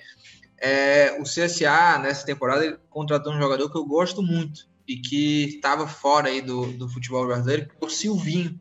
Silvinho que já jogou no Paraná, né? O último clube dele foi no Paraná em 2018, jogou no Criciúma em 2017 e, e eu vim acompanhando ele, né? Quando jogava aqui no futebol brasileiro, gosto bastante dele. Silvinho, é reforço do CSA para essa temporada. Ele estava lá no futebol japonês, né? 2019, 2020, jogou lá no Japão e agora está de volta para o Brasil para defender o CSA. Mas vamos lá, vamos ouvir aí as informações sobre o CSA com o Felipe Lima, jornalista, comentarista do Nordeste FC. Felipe, que uh, trouxe aí as informações do CRB agora com o CSA, ele também trabalha lá no portal Alagoas 24 horas. Vamos ouvir. Fala galera do Footcast, novamente eu, Felipe Lima, venho aqui direto de Maceió, dessa vez para falar do Centro Esportivo Alagoano, o CSA, segundo representante de Alagoas na Copa do Nordeste de 2021. Após bater na trave na disputa pelo acesso à Série A na temporada de 2020, o CSA está determinado a retornar à elite do futebol brasileiro em 2021. Mas para isso, precisa ser mais sólido durante a temporada e isso passa por uma boa campanha na Copa do Nordeste. No ano passado, o Azulão foi a grande decepção da competição. O time venceu apenas dois jogos, sendo que só conquistou esses resultados positivos quando já estava eliminado. Apontado como um dos times que podem incomodar na competição, o CSA manteve para 2021 grande parte do elenco que ficou em quinto lugar na Série B da última temporada. Entre eles, o atacante Rodrigo Pimpão, ex-Vasco e Botafogo.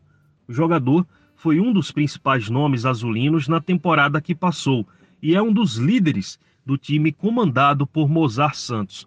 O Mozart, o treinador, por sinal, também é um dos principais nomes do time, já que comandou uma verdadeira revolução tática na equipe alagoana. A temporada de 2021 já começou para o CSA, mas o elenco profissional só estreia hoje, diante do Jaciobá, pela segunda rodada do Campeonato Alagoano. Na primeira rodada, o time foi representado pelo elenco sub-20 e acabou empatando com o Murici no Rei Pelé, em Maceió.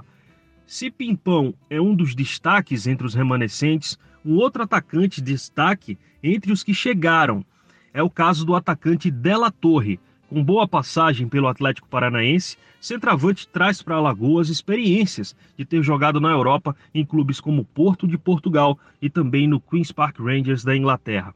CSA está no grupo B da Copa do Nordeste e vai brigar por uma das vagas nas quartas de final. O time, o time alagoano se classificou para o Nordestão deste ano após passar pelo Motoclube na fase preliminar da competição.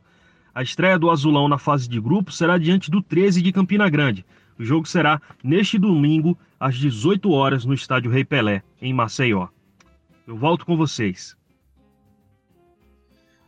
Minhoca, outra equipe aqui que, ah, quando o assunto é Copa do Nordeste, costuma chegar, hein? É o Botafogo da Paraíba. Botafogo que foi ah, vice-campeão né, em 2019, tem aí ah, vai para mais uma campanha de Copa do Nordeste em 2021. É a equipe que costuma aprontar no Nordestão. O que, que você acha hein, desse Botafogo aí, o Belo lá da Paraíba, agora para a temporada de 2021? Pois é, o Botafogo ele não fez uma boa temporada 2020, né? Foi uma decepção, por exemplo, na Série C. Né? Eles até foram bem ali no começo da temporada, mas a Série C deles foi muito ruim brigou até a última rodada para permanecer e acabou permanecendo no duelo direto contra o 13, né, da Paraíba. Hoje está lá com o Marcelo Vilar, aquele né, ferroviário que conseguiu, está tentando mais uma vez com o Marcelo Vilar se recuperar. Não é tão fácil, né? O, Botafogo conseguiu é, um empate logo na estreia, um empate bem ruim, um empate em 0 a 0 com a equipe do 4 de julho, por exemplo, que já é um alerta e jogando na, é, na Paraíba, né? Então, assim, eu acho que o Botafogo ele teve aí um, um bom momento recentemente, mas eu acho que ele chega mais frágil para essa temporada. É, o Marcelo Vilar vai ter um trabalho bem complicado pela frente para fazer dessa equipe competitiva. Eu acho que nesse processo de mudança que o Botafogo da Paraíba está tá fazendo, o Marcelo Vilar vai, vai tentar repetir o que ele fez, por exemplo, com o Ferroviário, né? Que era pegar uma equipe sem muitas esperanças. O Ferroviário ele foi responsável direto pela evolução do Ferroviário e vai tentar fazer o mesmo no Botafogo da Paraíba, que caiu muito, né? A última temporada do Botafogo foi bem distante da anterior, de 2019, onde a equipe fez uma ótima participação. E aí, vamos ver. Mas eu não vejo ele como favorito a chegar nesse G4, não. É, e o Botafogo da Paraíba, que tem jogadores experientes, né? Não tem mais o Léo Moura, mas ainda tem o Felipe, né? Ex-goleiro do Corinthians, do, do Flamengo. Tá ainda aí, tá mais uma temporada no Botafogo. E trouxe de volta também o Marcos Aurélio, né? Que é o camisa 10 lá do Botafogo da Paraíba. E tem um jogador, é, agora para essa temporada, né? O técnico é o Marcelo Vilar, que é, deve ter sido indicação dele, que é o William Machado, né? Que jogou no Ferroviário, defensor, jogou no Ferroviário, fez várias partidas, inclusive, acho um bom jogador. É, e tá lá também. E joga de no, zagueiro. Ele, joga de zagueiro e, e, lateral, né? É, lateral. o Botafogo tá jogando como zagueiro. É, eu tô olhando aqui o Pablo, aquele Pablo, volante, que joga lateral direito também, que jogou no Fortaleza, da Série B, também parece que chegou por lá, viu? A Pablo é, tá por lá, né, também, que é, participou o... da campanha na Série C do acesso, né? É, como diria Miguel Júnior, o homem não chora, né? Ah, é. Toda vida que o Pablo pegava na bola, escalação, era isso que o Miguel é. Júnior falava. Mas vamos ouvir aqui as informações do Botafogo da Paraíba. Quem traz novamente aí as informações de mais um clube da Paraíba é o Thiago Loureiro, comentarista do Nordeste FC e da Rádio CBN Paraíba. Vamos ouvir. Estou de volta aqui no Futecast, agora com as informações do Belo Botafogo Paraibano, que começou o ano de 2020 até com bons resultados na Copa do Nordeste e também na Copa do Brasil, mas teve participações bem abaixo do esperado no Campeonato Paraibano e na Série C do ano passado. De lá para cá, várias mudanças foram feitas na Maravilha do Contorno, a começar pela troca de presidente e, consequentemente, da diretoria, além da reformulação do elenco botafoguense. Mas mesmo assim, alguns jogadores do ano passado permaneceram para 2021. É o caso do goleiro Felipe e do meia Marcos Aurélio. 15 contratações foram feitas, dentre elas a do atacante Thiago Santos, ex-Flamengo. Neste ano, o Alvinegro da Estrela Vermelha é treinado pelo experiente Marcelo Vilar, que é um velho conhecido do torcedor botafoguense. Marcelo Vilar foi campeão estadual duas vezes pelo Botafogo e também campeão brasileiro da Série D no ano de 2013. O xerife do Nordeste começou os treinamentos no dia 25 de janeiro. Xerife do Nordeste é um dos apelidos do Belo, né? Do Botafogo, Alvinegro da Estrela Vermelha, o time da Maravilha do Contorno, enfim, são vários apelidos. Então, o Belo, visando a estreia na Copa do Nordeste, está treinando desde o dia 25 de janeiro, né? Um período aí que o Belo fez Três jogos treino, venceu o CSP aqui de João Pessoa pelo placar de 2 a 1 derrotou o Vitória das Tabocas lá de Pernambuco por 2 a 0 e empatou em 1 a 1 com o Clube Náutico Capibaribe lá nos aflitos, né? Esse jogo aconteceu nos aflitos. O Belo estreia na Copa do Nordeste neste sábado, às quatro da tarde, contra o 4 de julho do Piauí. Eu acredito que vocês aí do Futecast escutaram uma ambulância passando, né? A galera do SAMU, é porque o torcedor do Botafogo já tá naquela aflição, né? Porque quer, porque quer um ano melhor para o time do Botafogo, afinal de contas o Belo teve um 2020, como eu já citei, bem conturbado. Então os corações aceleram e o SAMU tem que ser chamado. O Belo estreia no Estádio Almeidão contra o 4 de julho do Piauí e vamos ver como é que a equipe de Marcelo Vilar se sai na Copa do Nordeste. Um abraço, galera. Foi um prazer participar com vocês. Sucesso! Minhoca, agora faltam três clubes aqui do, do grupo B e aí são clubes que já entram com aquele status de azarão.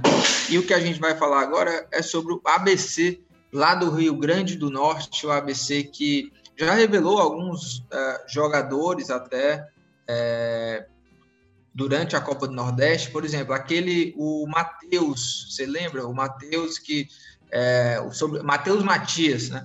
Ele demais. É, ele se destacou no, no, no ABC, né, na Copa do Nordeste, ele fez vários gols lá. E aí, depois disso, não conseguiu mais jogar, né? Era, ele era bem jovem, fez 10 gols em 10 jogos. Aí o Corinthians contratou ele, não conseguiu ir tão bem no Corinthians. E aí, depois, em 2019, o Ceará contratou, também não foi tão bem, né? Fez seis, fez seis gols em dois jogos. E hoje ele ainda está aí pertencendo ao Corinthians, né? A, a, carreira depois lá do ABC não, não engrenou, mas é um jogador muito jovem, né? Só tem 22 anos. É, e outra revelação que saiu lá do, do ABC foi o Fecim, também jogava lá na época do, do Matheus Matias. Fecim, que hoje é jogador do Corinthians e está lá no Bahia, né?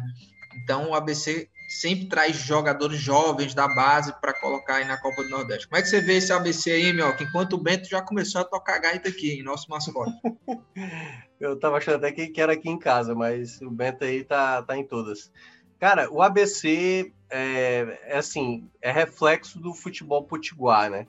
Ah, muitas mudanças, e aí aquela coisa mesmo de uma equipe que está vivendo um período de, de queda, né? Assim, em termos de futebol. O futebol potiguar caiu demais, e aí vale, né? A gente poderia estar falando aqui do América.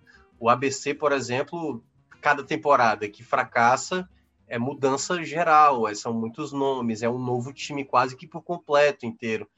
E aí eu tenho um amigo que trabalhava no América de Natal como analista de desempenho, e ele praticamente, assim, ele, cara, aqui já foram mais de 25 contratações desde quando eu cheguei. E ele chegou já no final do estadual, entendeu?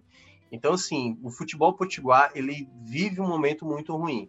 E o ABC, né, que caiu para o Globo, né, no, clássico, né, no clássico potiguar na Série D, amargou aí mais uma decepção e vai tentar se reerguer na Copa do Nordeste, né? É o primeiro desafiante do Ceará, a gente está gravando aqui, a gente não sabe ainda o resultado, mas é, é, isso, é uma equipe que vai tentar se reerguer, né, como clube. A meta para eles, para o futebol potiguar como geral, é tentar voltar de novo para a Série C, para ver se consegue algo, algo realmente algo a mais, porque realmente o futebol potiguar foi o que mais caiu da região. Né? A Copa do Nordeste ela mudou para várias equipes, né? Sergipe teve confiança, você teve o Sampaio no Maranhão, você vê os clubes piauiense conseguindo acesso da D para C, mas o futebol potiguar foi o que mais caiu com, a, com, com essa chegada da Copa do Nordeste. Não estou dizendo que tem relação, mas foi aquele que não conseguiu melhorar. E ainda tendo um estádio de, de Copa do Mundo, né? Arena Dunas, e nem, nem assim. Realmente, o futebol potiguar foi o que mais caiu. O ABC representa essa queda do futebol potiguar. E Minhoca, quem traz as informações do ABC é o gringo Dionísio Teuda, ou Teda, lá da 98 FM. Vamos ouvir o que, que ele tem a dizer aí sobre o ABC. Olá, amigos do Footcast, especial de Copa do Nordeste por aqui. Dionísio Alté do Gringo chegando com as informações do ABC para vocês. O ABC que estreia na segunda-feira diante do Ceará pela Copa do Nordeste, procurando aí novamente reeditar uma campanha melhor do que tem feito nos últimos anos. A última boa participação do Alvinegro foi chegar nas semifinais diante do Sampaio Correia no ano que o Sampaio foi campeão da competição e antes disso o vice-campeonato na temporada de 2010. O clube do Povo vem com a equipe completamente reformulada depois do insucesso da Série D do Campeonato Brasileiro, quando acabou saindo no primeiro mata-mata na segunda fase para o Globo, também aqui do Rio Grande do Norte. E para isso, novo técnico que agora tem o comando do ABC do Silvio Criciúma aí central de Caruaru e uma equipe completamente reformulada, mas que ainda tem como principal destaque o atacante Alisson. E aí também foram contratados o meia Marco Antônio, eh, também acabou chegando o atacante Michael Douglas, é, William Anissete, ou seja, muitos jogadores jovens que ainda procuram seu espaço no futebol brasileiro. Uma equipe do ABC bastante modificada que estreou no Campeonato Potiguar na última quarta-feira, vencendo o Globo por 2 a 0, jogo disputado no estádio Frasqueirão. O ABC deve ir a campo com a equipe muito reformulada com relação ao ano passado mas mantém a base que jogou na última quarta-feira. E aí o ABC terá novidades na lateral esquerda, com o Netinho, do lado esquerdo o Vitor Lindenberg, o meio de campo completamente reformulado, é, apenas o Valderrama permaneceu da temporada anterior, então Marco Antônio, também jogador que chegou agora ao clube, o William, o Maicon Douglas e o Alisson. Então o time, é, tirando o Alisson, o zagueiro Vinícius Leandro e também o volante Valderrama, uma equipe completamente reformulada para enfrentar o Ceará aqui na segunda-feira em Natal. Tá certo, meus amigos? Minhoca, e agora para dar sequência aqui, faltam dois clubes do grupo B. O Salgueiro, né? O Salgueiro que quase não participa dessa Copa do Nordeste, teve problemas financeiros e entra aí como um franco azarão, né, Thiago Minhoca? Pois é, Franco Azarão é ótimo. Ou seja, ele, tá... ele não tá como azarão, ele tá como Franco Azarão. Cara, o... a questão do Salgueiro lembra muito a do Uniclinic, hoje que é Atlético Cearense, né, um tempo atrás. E quando eles largaram nessa Copa do Nordeste, eles estavam tomando de 3 a 0 do Bahia, né? Do Bahia, e nem era o Bahia principal, era o Bahia de transição, entendeu? E aí, quando eu olhei aquilo, eu falei, caramba, né? Lembra do, do Uniclinic? O Uniclinic tomou de 9 a 0 do, do Náutico na, na última rodada, a maior goleada de uma equipe de um, né, da, da Copa do Nordeste que aconteceu. E, e aí eu, eu não sei se o, o, o Salgueiro será essa equipe, sabe? Foi campeão né, da, do campeonato pernambucano, conseguiu assim, uma, um, algo que há mais de 100 anos não tinha acontecido no futebol de lá. E aí o Salgueiro né, veio com aquela situação bizarra, que sempre é bizarra esse tipo de coisa, de pensar em largar, e aí toda aquela desconfiança de que, na verdade, estava largando para ajudar o Náutico, a federação ajudando e tudo mais. Mas que bom que não largou e aquela coisa, né? Cada um tem que é, assumir exatamente as coisas que tenha passado. Foi a única equipe até agora que a gente está gravando a perder do grupo B, né? Foi o único mandante a perder nessa rodada por enquanto. E aí eu acho que eu vejo como uma equipe talvez mais fraca a disputar desse grupo, porque né, montou o elenco com o que tinha, já, acho que já até antecipou determinados valores de Copa do Brasil e de Copa do Nordeste, então pode ser que eles tenham mais dificuldade. Eu vejo eles como a equipe mais vulnerável desse grupo B. É, e quem traz as informações lá do Salgueiro é o Darlando Barros, comentarista do Nordeste FC e também lá da Salgueiro FM e da Vida FM. Vamos ouvir o que, que o Darlando traz de informação do Salgueiro. Um grande abraço aos amigos do Footcast, do Jornal o Povo, Darlando Barros, direto aqui da cidade do Salgueiro. É um prazer estar participando com vocês para falar um pouco do Carcará do Sertão nessa Copa do Nordeste 2021. É, para começar, gente, eu quero dizer a vocês que o Salgueiro, por ser uma cidade do interior pernambucano, né, nós estamos a 520 quilômetros do Recife, praticamente a mesma distância de Fortaleza. Para entender o tamanho do Salgueiro, eu começo sempre trazendo esse dado. A população da cidade de Salgueiro cabe dentro do castelão e sobra espaço. Então, por aí você já tira o tamanho da nossa cidade e a façanha que esse time do Salgueiro faz ao longo dos anos. Esse ano, além de, de, todas as dificuldades trazidas pela pandemia, falta de recursos, o Salgueiro perdeu alguns parceiros e principalmente o aporte financeiro da Prefeitura Municipal, que é, gira em torno de, um, de 500 mil reais por ano, fora alguns outros parceiros, e isso fez com que a equipe do Salgueiro é, tivesse pensado realmente em desistir dessas duas competições, passando a vaga para outra equipe, mas ficando com as cotas para quitar dívidas que tinham eh, do passado, dos jogadores. Por exemplo, o Salgueiro não tinha dinheiro nem para trazer os jogadores de outras cidades. E o próprio treinador que estava em Portugal, que ele é o português, Daniel Neri, né, não tinha dinheiro nem para trazer a passagem, eh, comprar passagem para trazer o treinador. Mas aí houve uma conversa entre os clubes, entre a Liga do Nordeste, a CBF entrou em contato com o Salgueiro, apareceu alguns parceiros assim eh, rapidamente.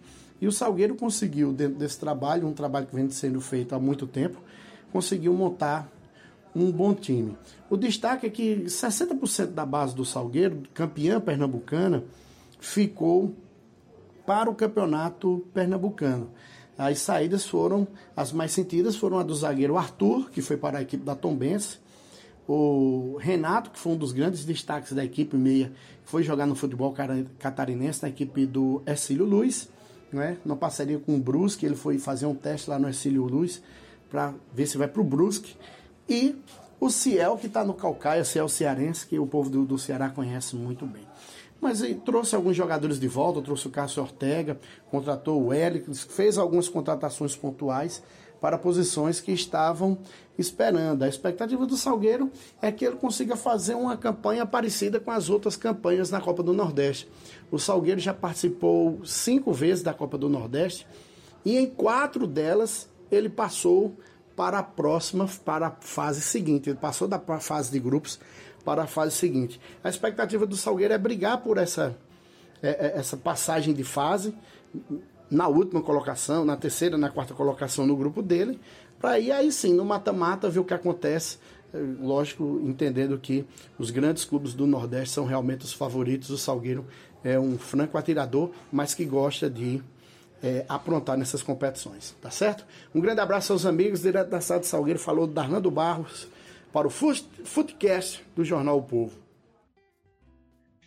Minhoque, para fechar aqui o grupo B, temos o Altos lá do Piauí, o Altos que conseguiu a classificação para essa Copa do Nordeste na pré-Copa do Nordeste, conseguiu passar pelo Globo e tá aí, né? O Altos para essa temporada na Copa do Nordeste, edição 2021, é outra equipe aí que é, entra como azarão, né? Vai tentar surpreender, mas passa longe do favoritismo aí, o Altos lá do Piauí.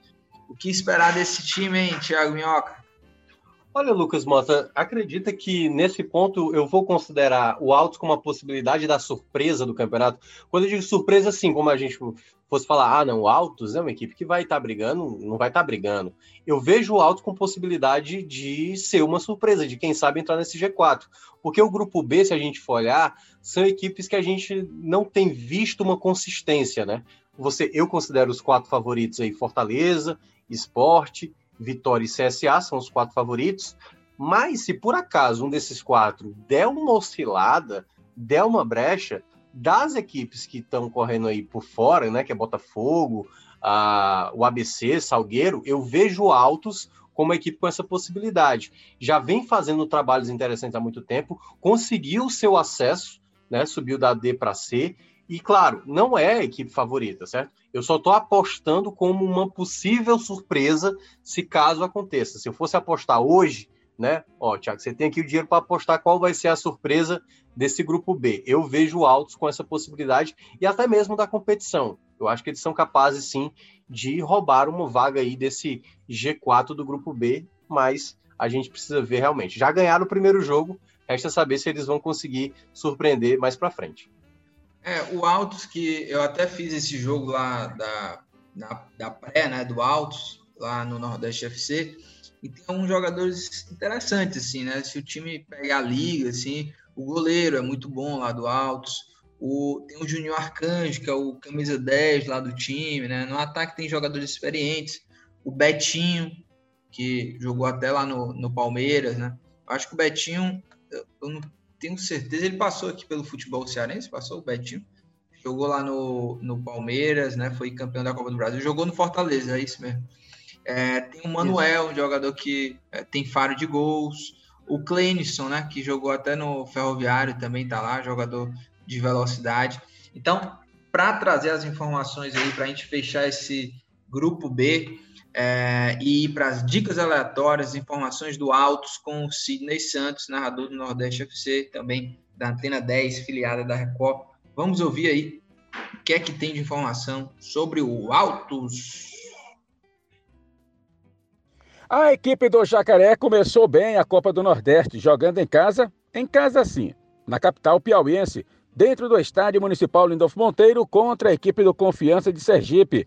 Começou atrás, perdendo pelo placar de 1 a 0, mas depois do trabalho do técnico Fernando Tonê, técnica e taticamente, a equipe se encontrou dentro de campo. Numa tarde e noite inspirada do jogador Clenison, a equipe do Altos foi superior dentro de campo e chegou ao empate e depois à virada, saindo do estádio municipal Lindolfo Monteiro como líder da Copa do Nordeste e com três pontos na tabela de classificação. Agora o técnico Fernando Tonê ganha uma semana de treinos, mais uma semana com uma verdadeira maratona. Tem Campeonato Piauiense e tem jogo fora de casa pela Copa do Nordeste. O certo mesmo é que o Jacaré está começando a Copa do Nordeste com o pé direito. A diretoria também já prometeu Caso o técnico precise, novos reforços deverão chegar. Mas todas as atenções estão dadas para o Campeonato Piauiense, porque a diretoria e a comissão técnica vê da seguinte forma: abrir portas para competições nacionais como Copa do Brasil, Brasileirão e Copa do Nordeste, a porta principal passa a ser o Campeonato Piauiense.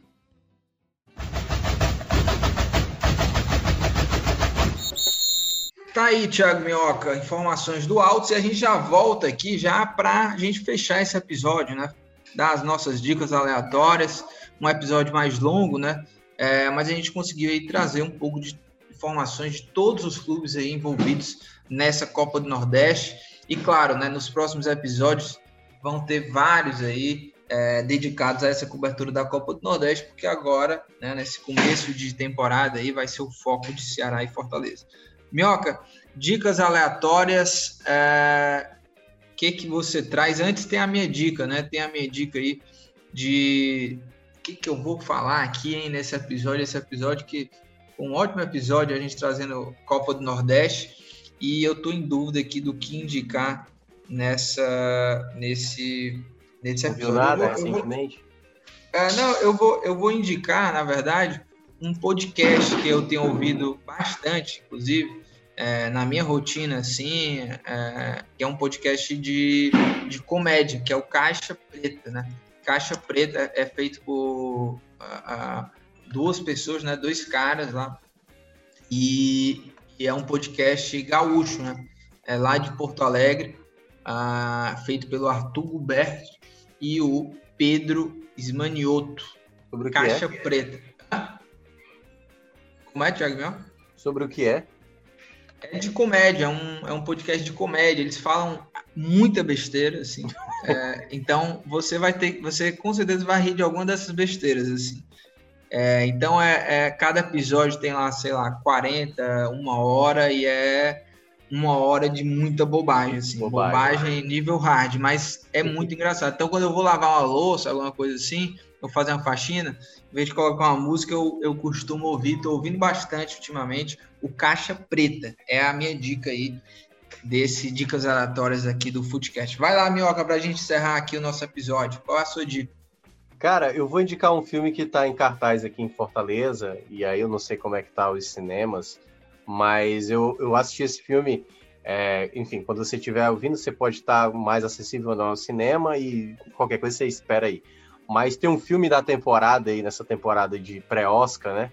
É, e que tá forte aí para receber algumas indicações, se chama Judas e o, e o Messias Negro, que é um, um, filme que conta uma história sensacional de um cara que trabalhou uh, no no, nos Panteras Negras, que era um dos caras lá, e ele era um, um ele era um agente duplo, né? Ele trabalhava para o FBI e ao mesmo tempo ele era inserido lá nos Panteras Negras porque tinha uma galera que queria pegar, né? Essa galera que estava fazendo os protestos e tudo mais. E o filme ele, ele conta a história desse cara. Então, assim, o filme é muito bom. Tem os dois atores. Você assistiu Corra, né? O Corra, aquele filme, né? Que é, que é o. Tipo um suspense e tal. Chegou a assistir, Lucas? Eu ainda não assisti, mas sou doido para assistir. Pois é, no Corra tem dois atores muito bons, que é o Daniel Kaluuya e o. Como é o nome dele? É o Lakif, acho que é Lakif, que ele fez até o Atlanta, que é um ator também muito bom. E, e os dois são, né? Um é o protagonista, que é o Lakeith, e o, o Daniel Kaluuya faz exatamente o Fred Hampton, que foi exatamente o, o, um dos líderes do Pantera Negra depois da morte do Malcolm X.